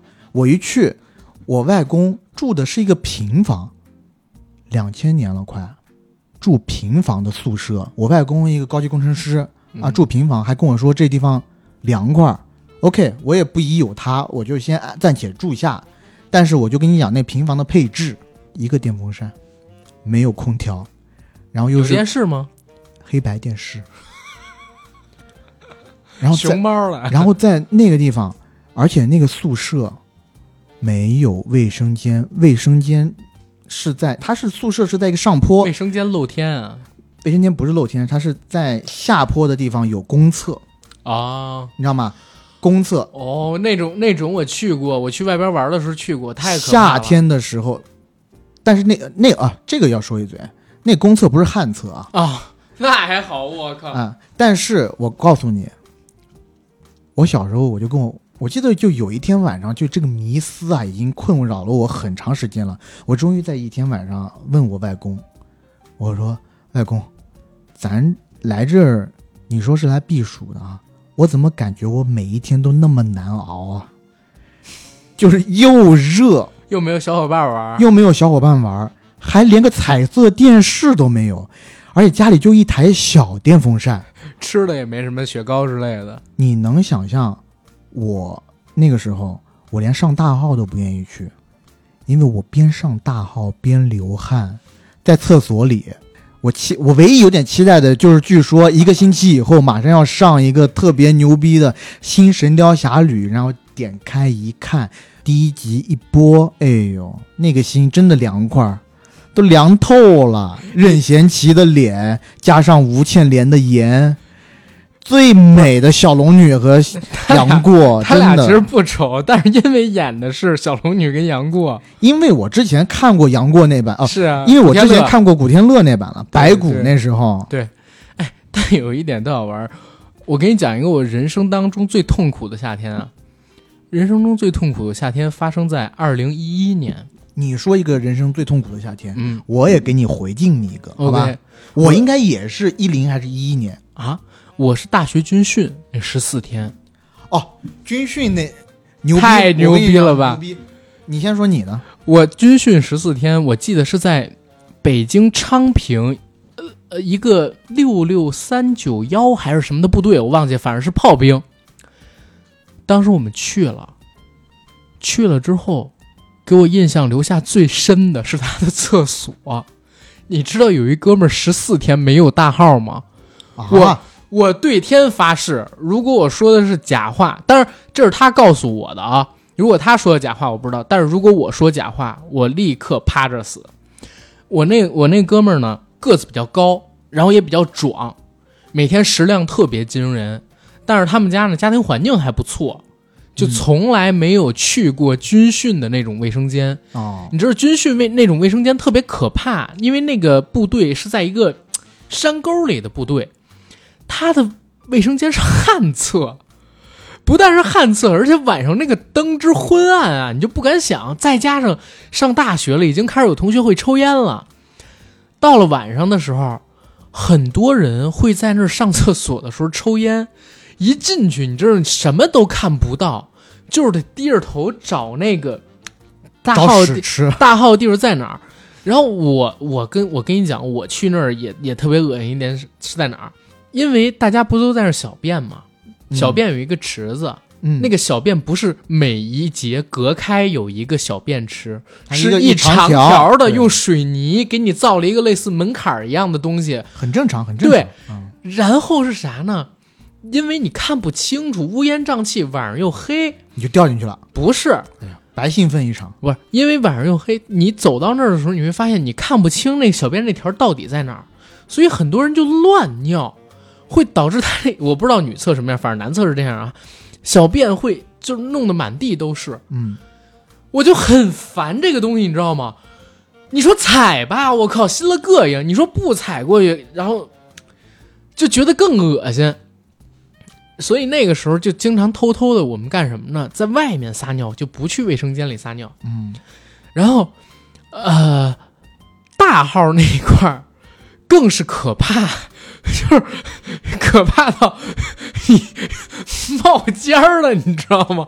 真的可怕，而且那个时候天气又热，你冒尖了，你不会吃一口先？那我学不了你呀、你先把那尖儿给吃了呀我！真的学不了你、啊。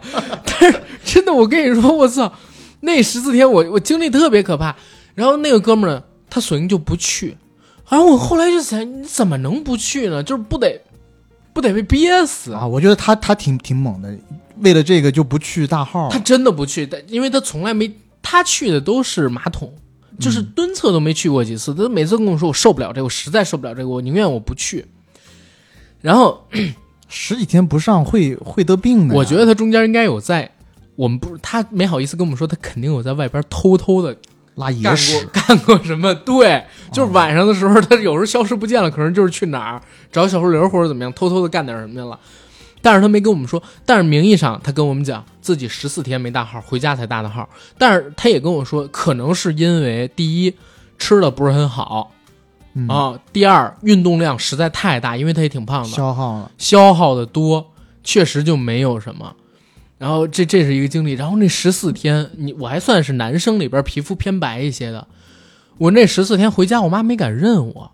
第一，我轻了十几斤，我妈说：“儿子你怎么这么瘦了？”我跟她说我是她儿子之后，然后又给我 又给我照了一下，因为去军训的时候还要把头发剪掉，你知道吧？嗯，我们我们军训到那儿第一时间，教官先看你头发有多长，把我们的头发统一怎么样，就是到一个合理的长度。我我以前身份证你好像见过还是没见过忘了啊？以前头发是我高二高三办身份证的时候拍的照片，遮眼睛的。那个时候，刘海，那个时候可能是比较喜欢一些湖南台的综艺啊，看了李宇春他们，然后我弄了个遮眼睛头发。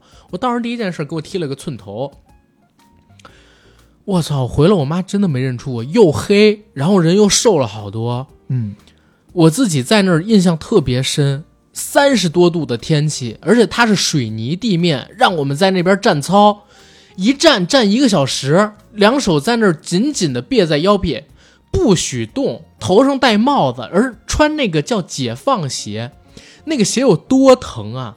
我们男生全都跑到他们呃，就是军区里边的那个小超市去买卫生巾，垫在鞋底，就是为了第一能软一点儿，因为脚是都是细皮嫩肉的，谁也不是从小干农活，就反正我不是从小干农活出来的，我真的特别难受，再加上人又胖，脚承受的压力就大。然后每天还有一个什么东西，你知道最可怕的不是让你站着三十多度站着，嗯，是让你练蹲姿。那个蹲姿，我跟你讲，是我这辈子最可怕的经历。我我犹记得，我们到那儿第二天还是第三天，所有人蹲在操场上练蹲姿，因为有一个哥们儿做的不合格，姿势不标准，集体加两分钟。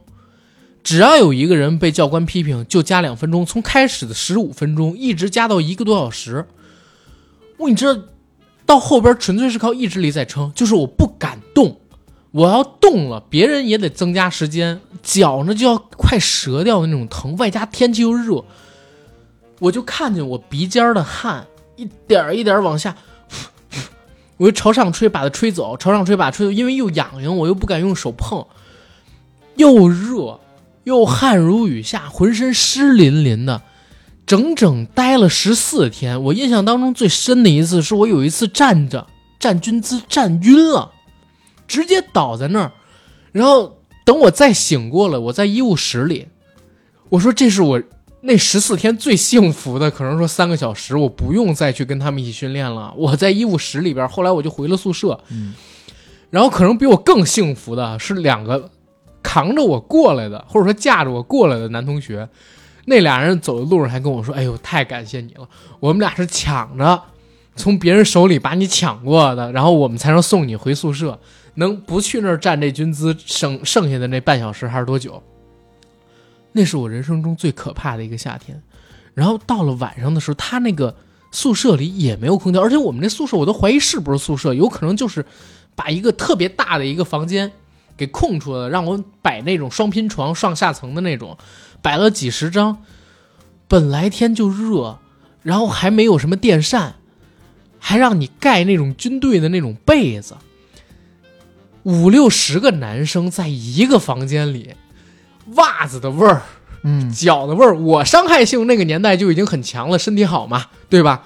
我靠，在我旁边有一大哥，这 真是赤脚大仙，你知道吗？嗯，真是赤脚大仙，他这袜子是能立着戴上的，我这辈子我也没见过那种人。我跟你讲吧，就是军训的时候是让你穿那个夹克外套的吧？你们还是穿短袖？我们是不是我们不是穿短夹克外套？不是啊，我们就穿那种就是外里边一背心儿，外边是那种套有袖子的，有袖子的对那种上装，对对对，是都得穿这种带袖子的服装嘛？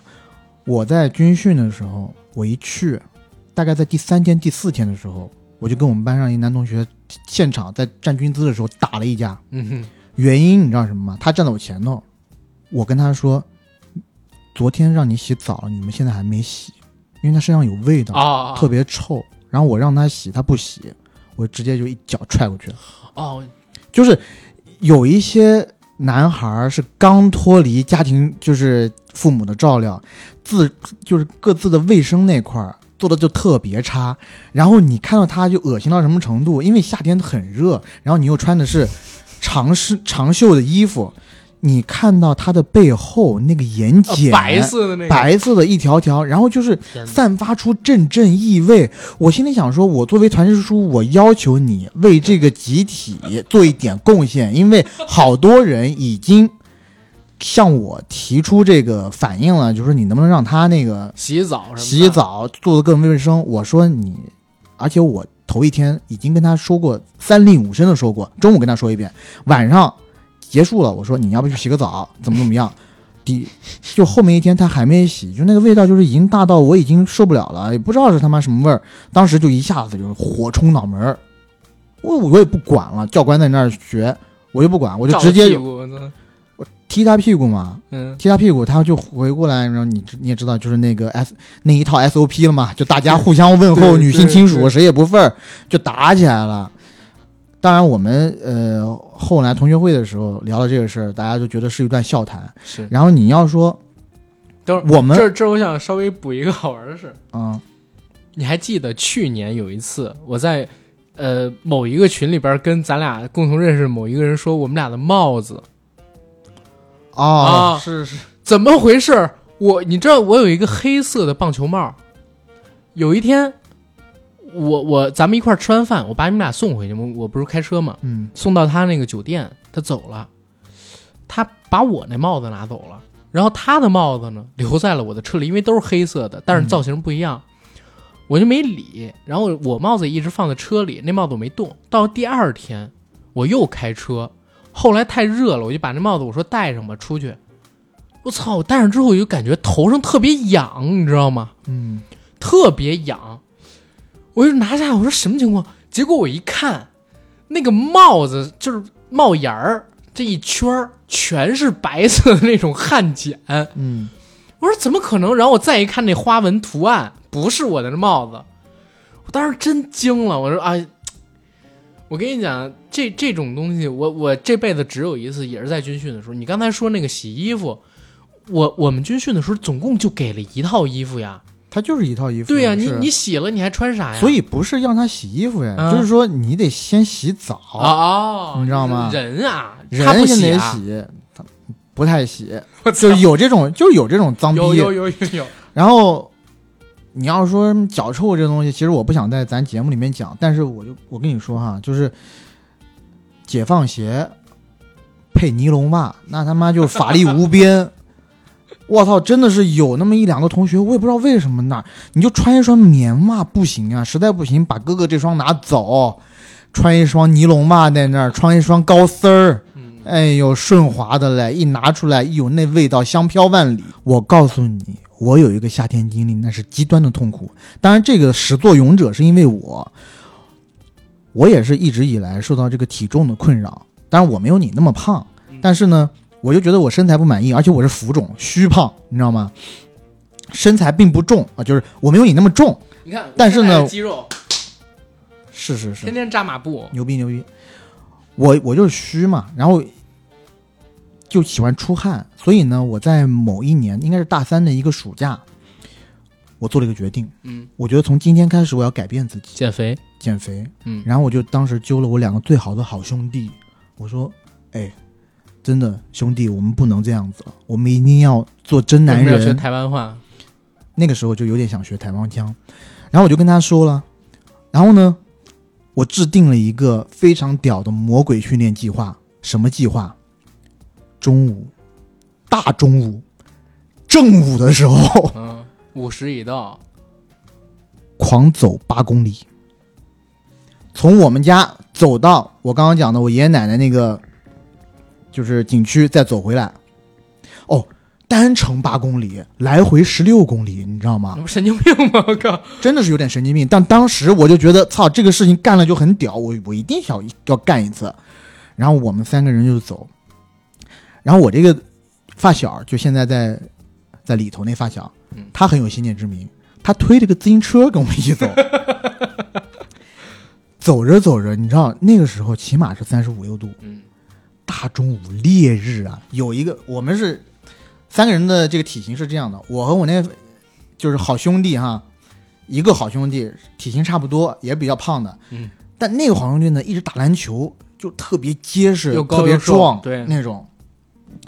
另外一个兄弟呢是麻杆儿，特别特别瘦，嗯，就走到一半的时候，那个兄弟就已经两腿就开始打转了，你知道吗？瘦的不应该不怕热吗？他虚呀，啊，他身体虚呀、像我吧，我就是一直在流汗，然后后面就苦了我们那个身体好的兄弟了，因为已经到半路上了。当时那条路是往农村去的路，没有公交车，而且也没有滴滴呀，也当时也没有滴滴啊，骑车带你没？公交车也没有，他还推了一个那个自行车，就苦了他了，骑车带我们。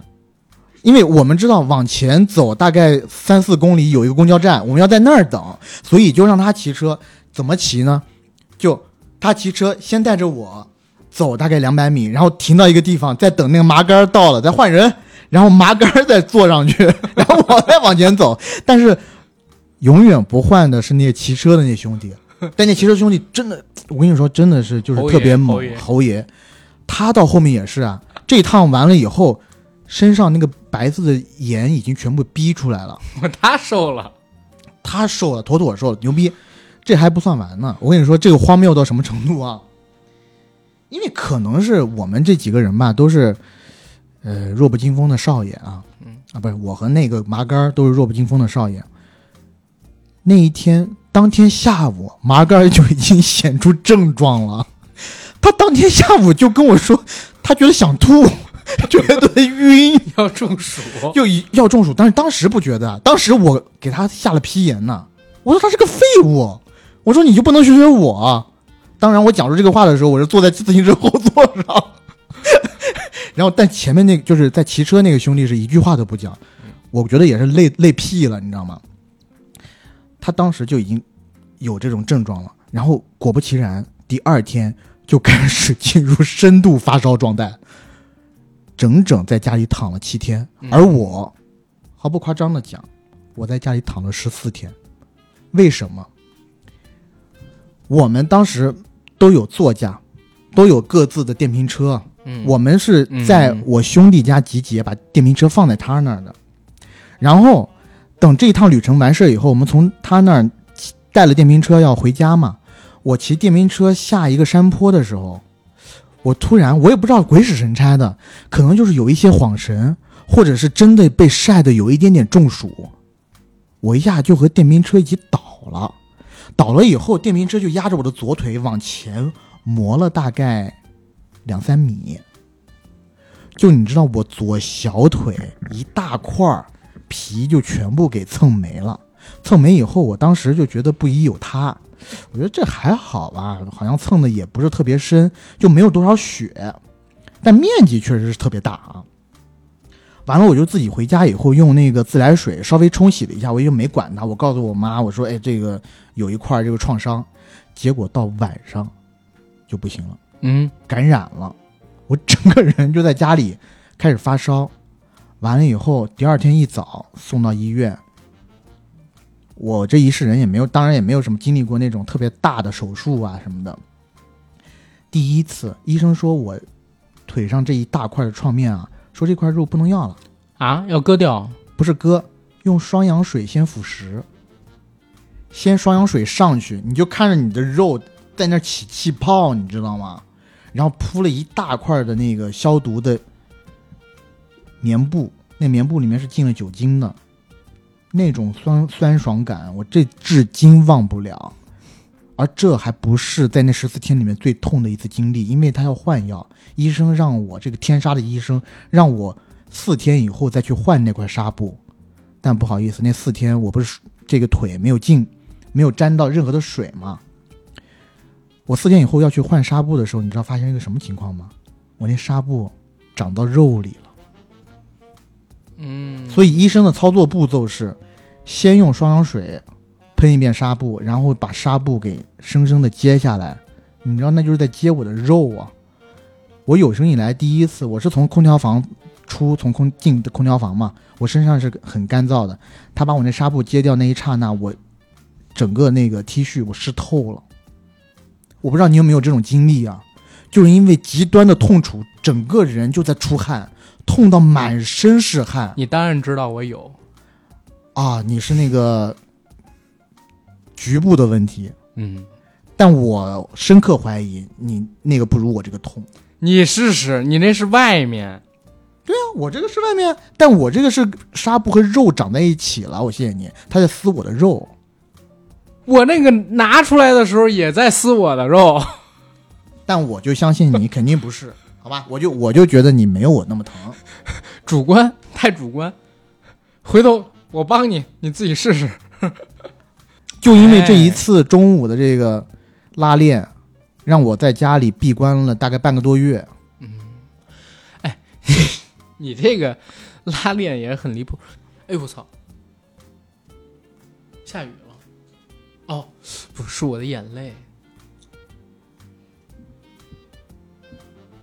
沈玉琳这个段子最原汁原味的版本是：哎呀，哎，这个房顶怎么开始漏水了？啊啊，不好意思，是我自己的眼泪。废话，我要说房里漏水，你肯定一开始就猜出来了呀，所以我只能指着窗外说有雨呀。但是你这个逻辑就不通啊！不通也先蒙到你再说，说什么呢？我靠！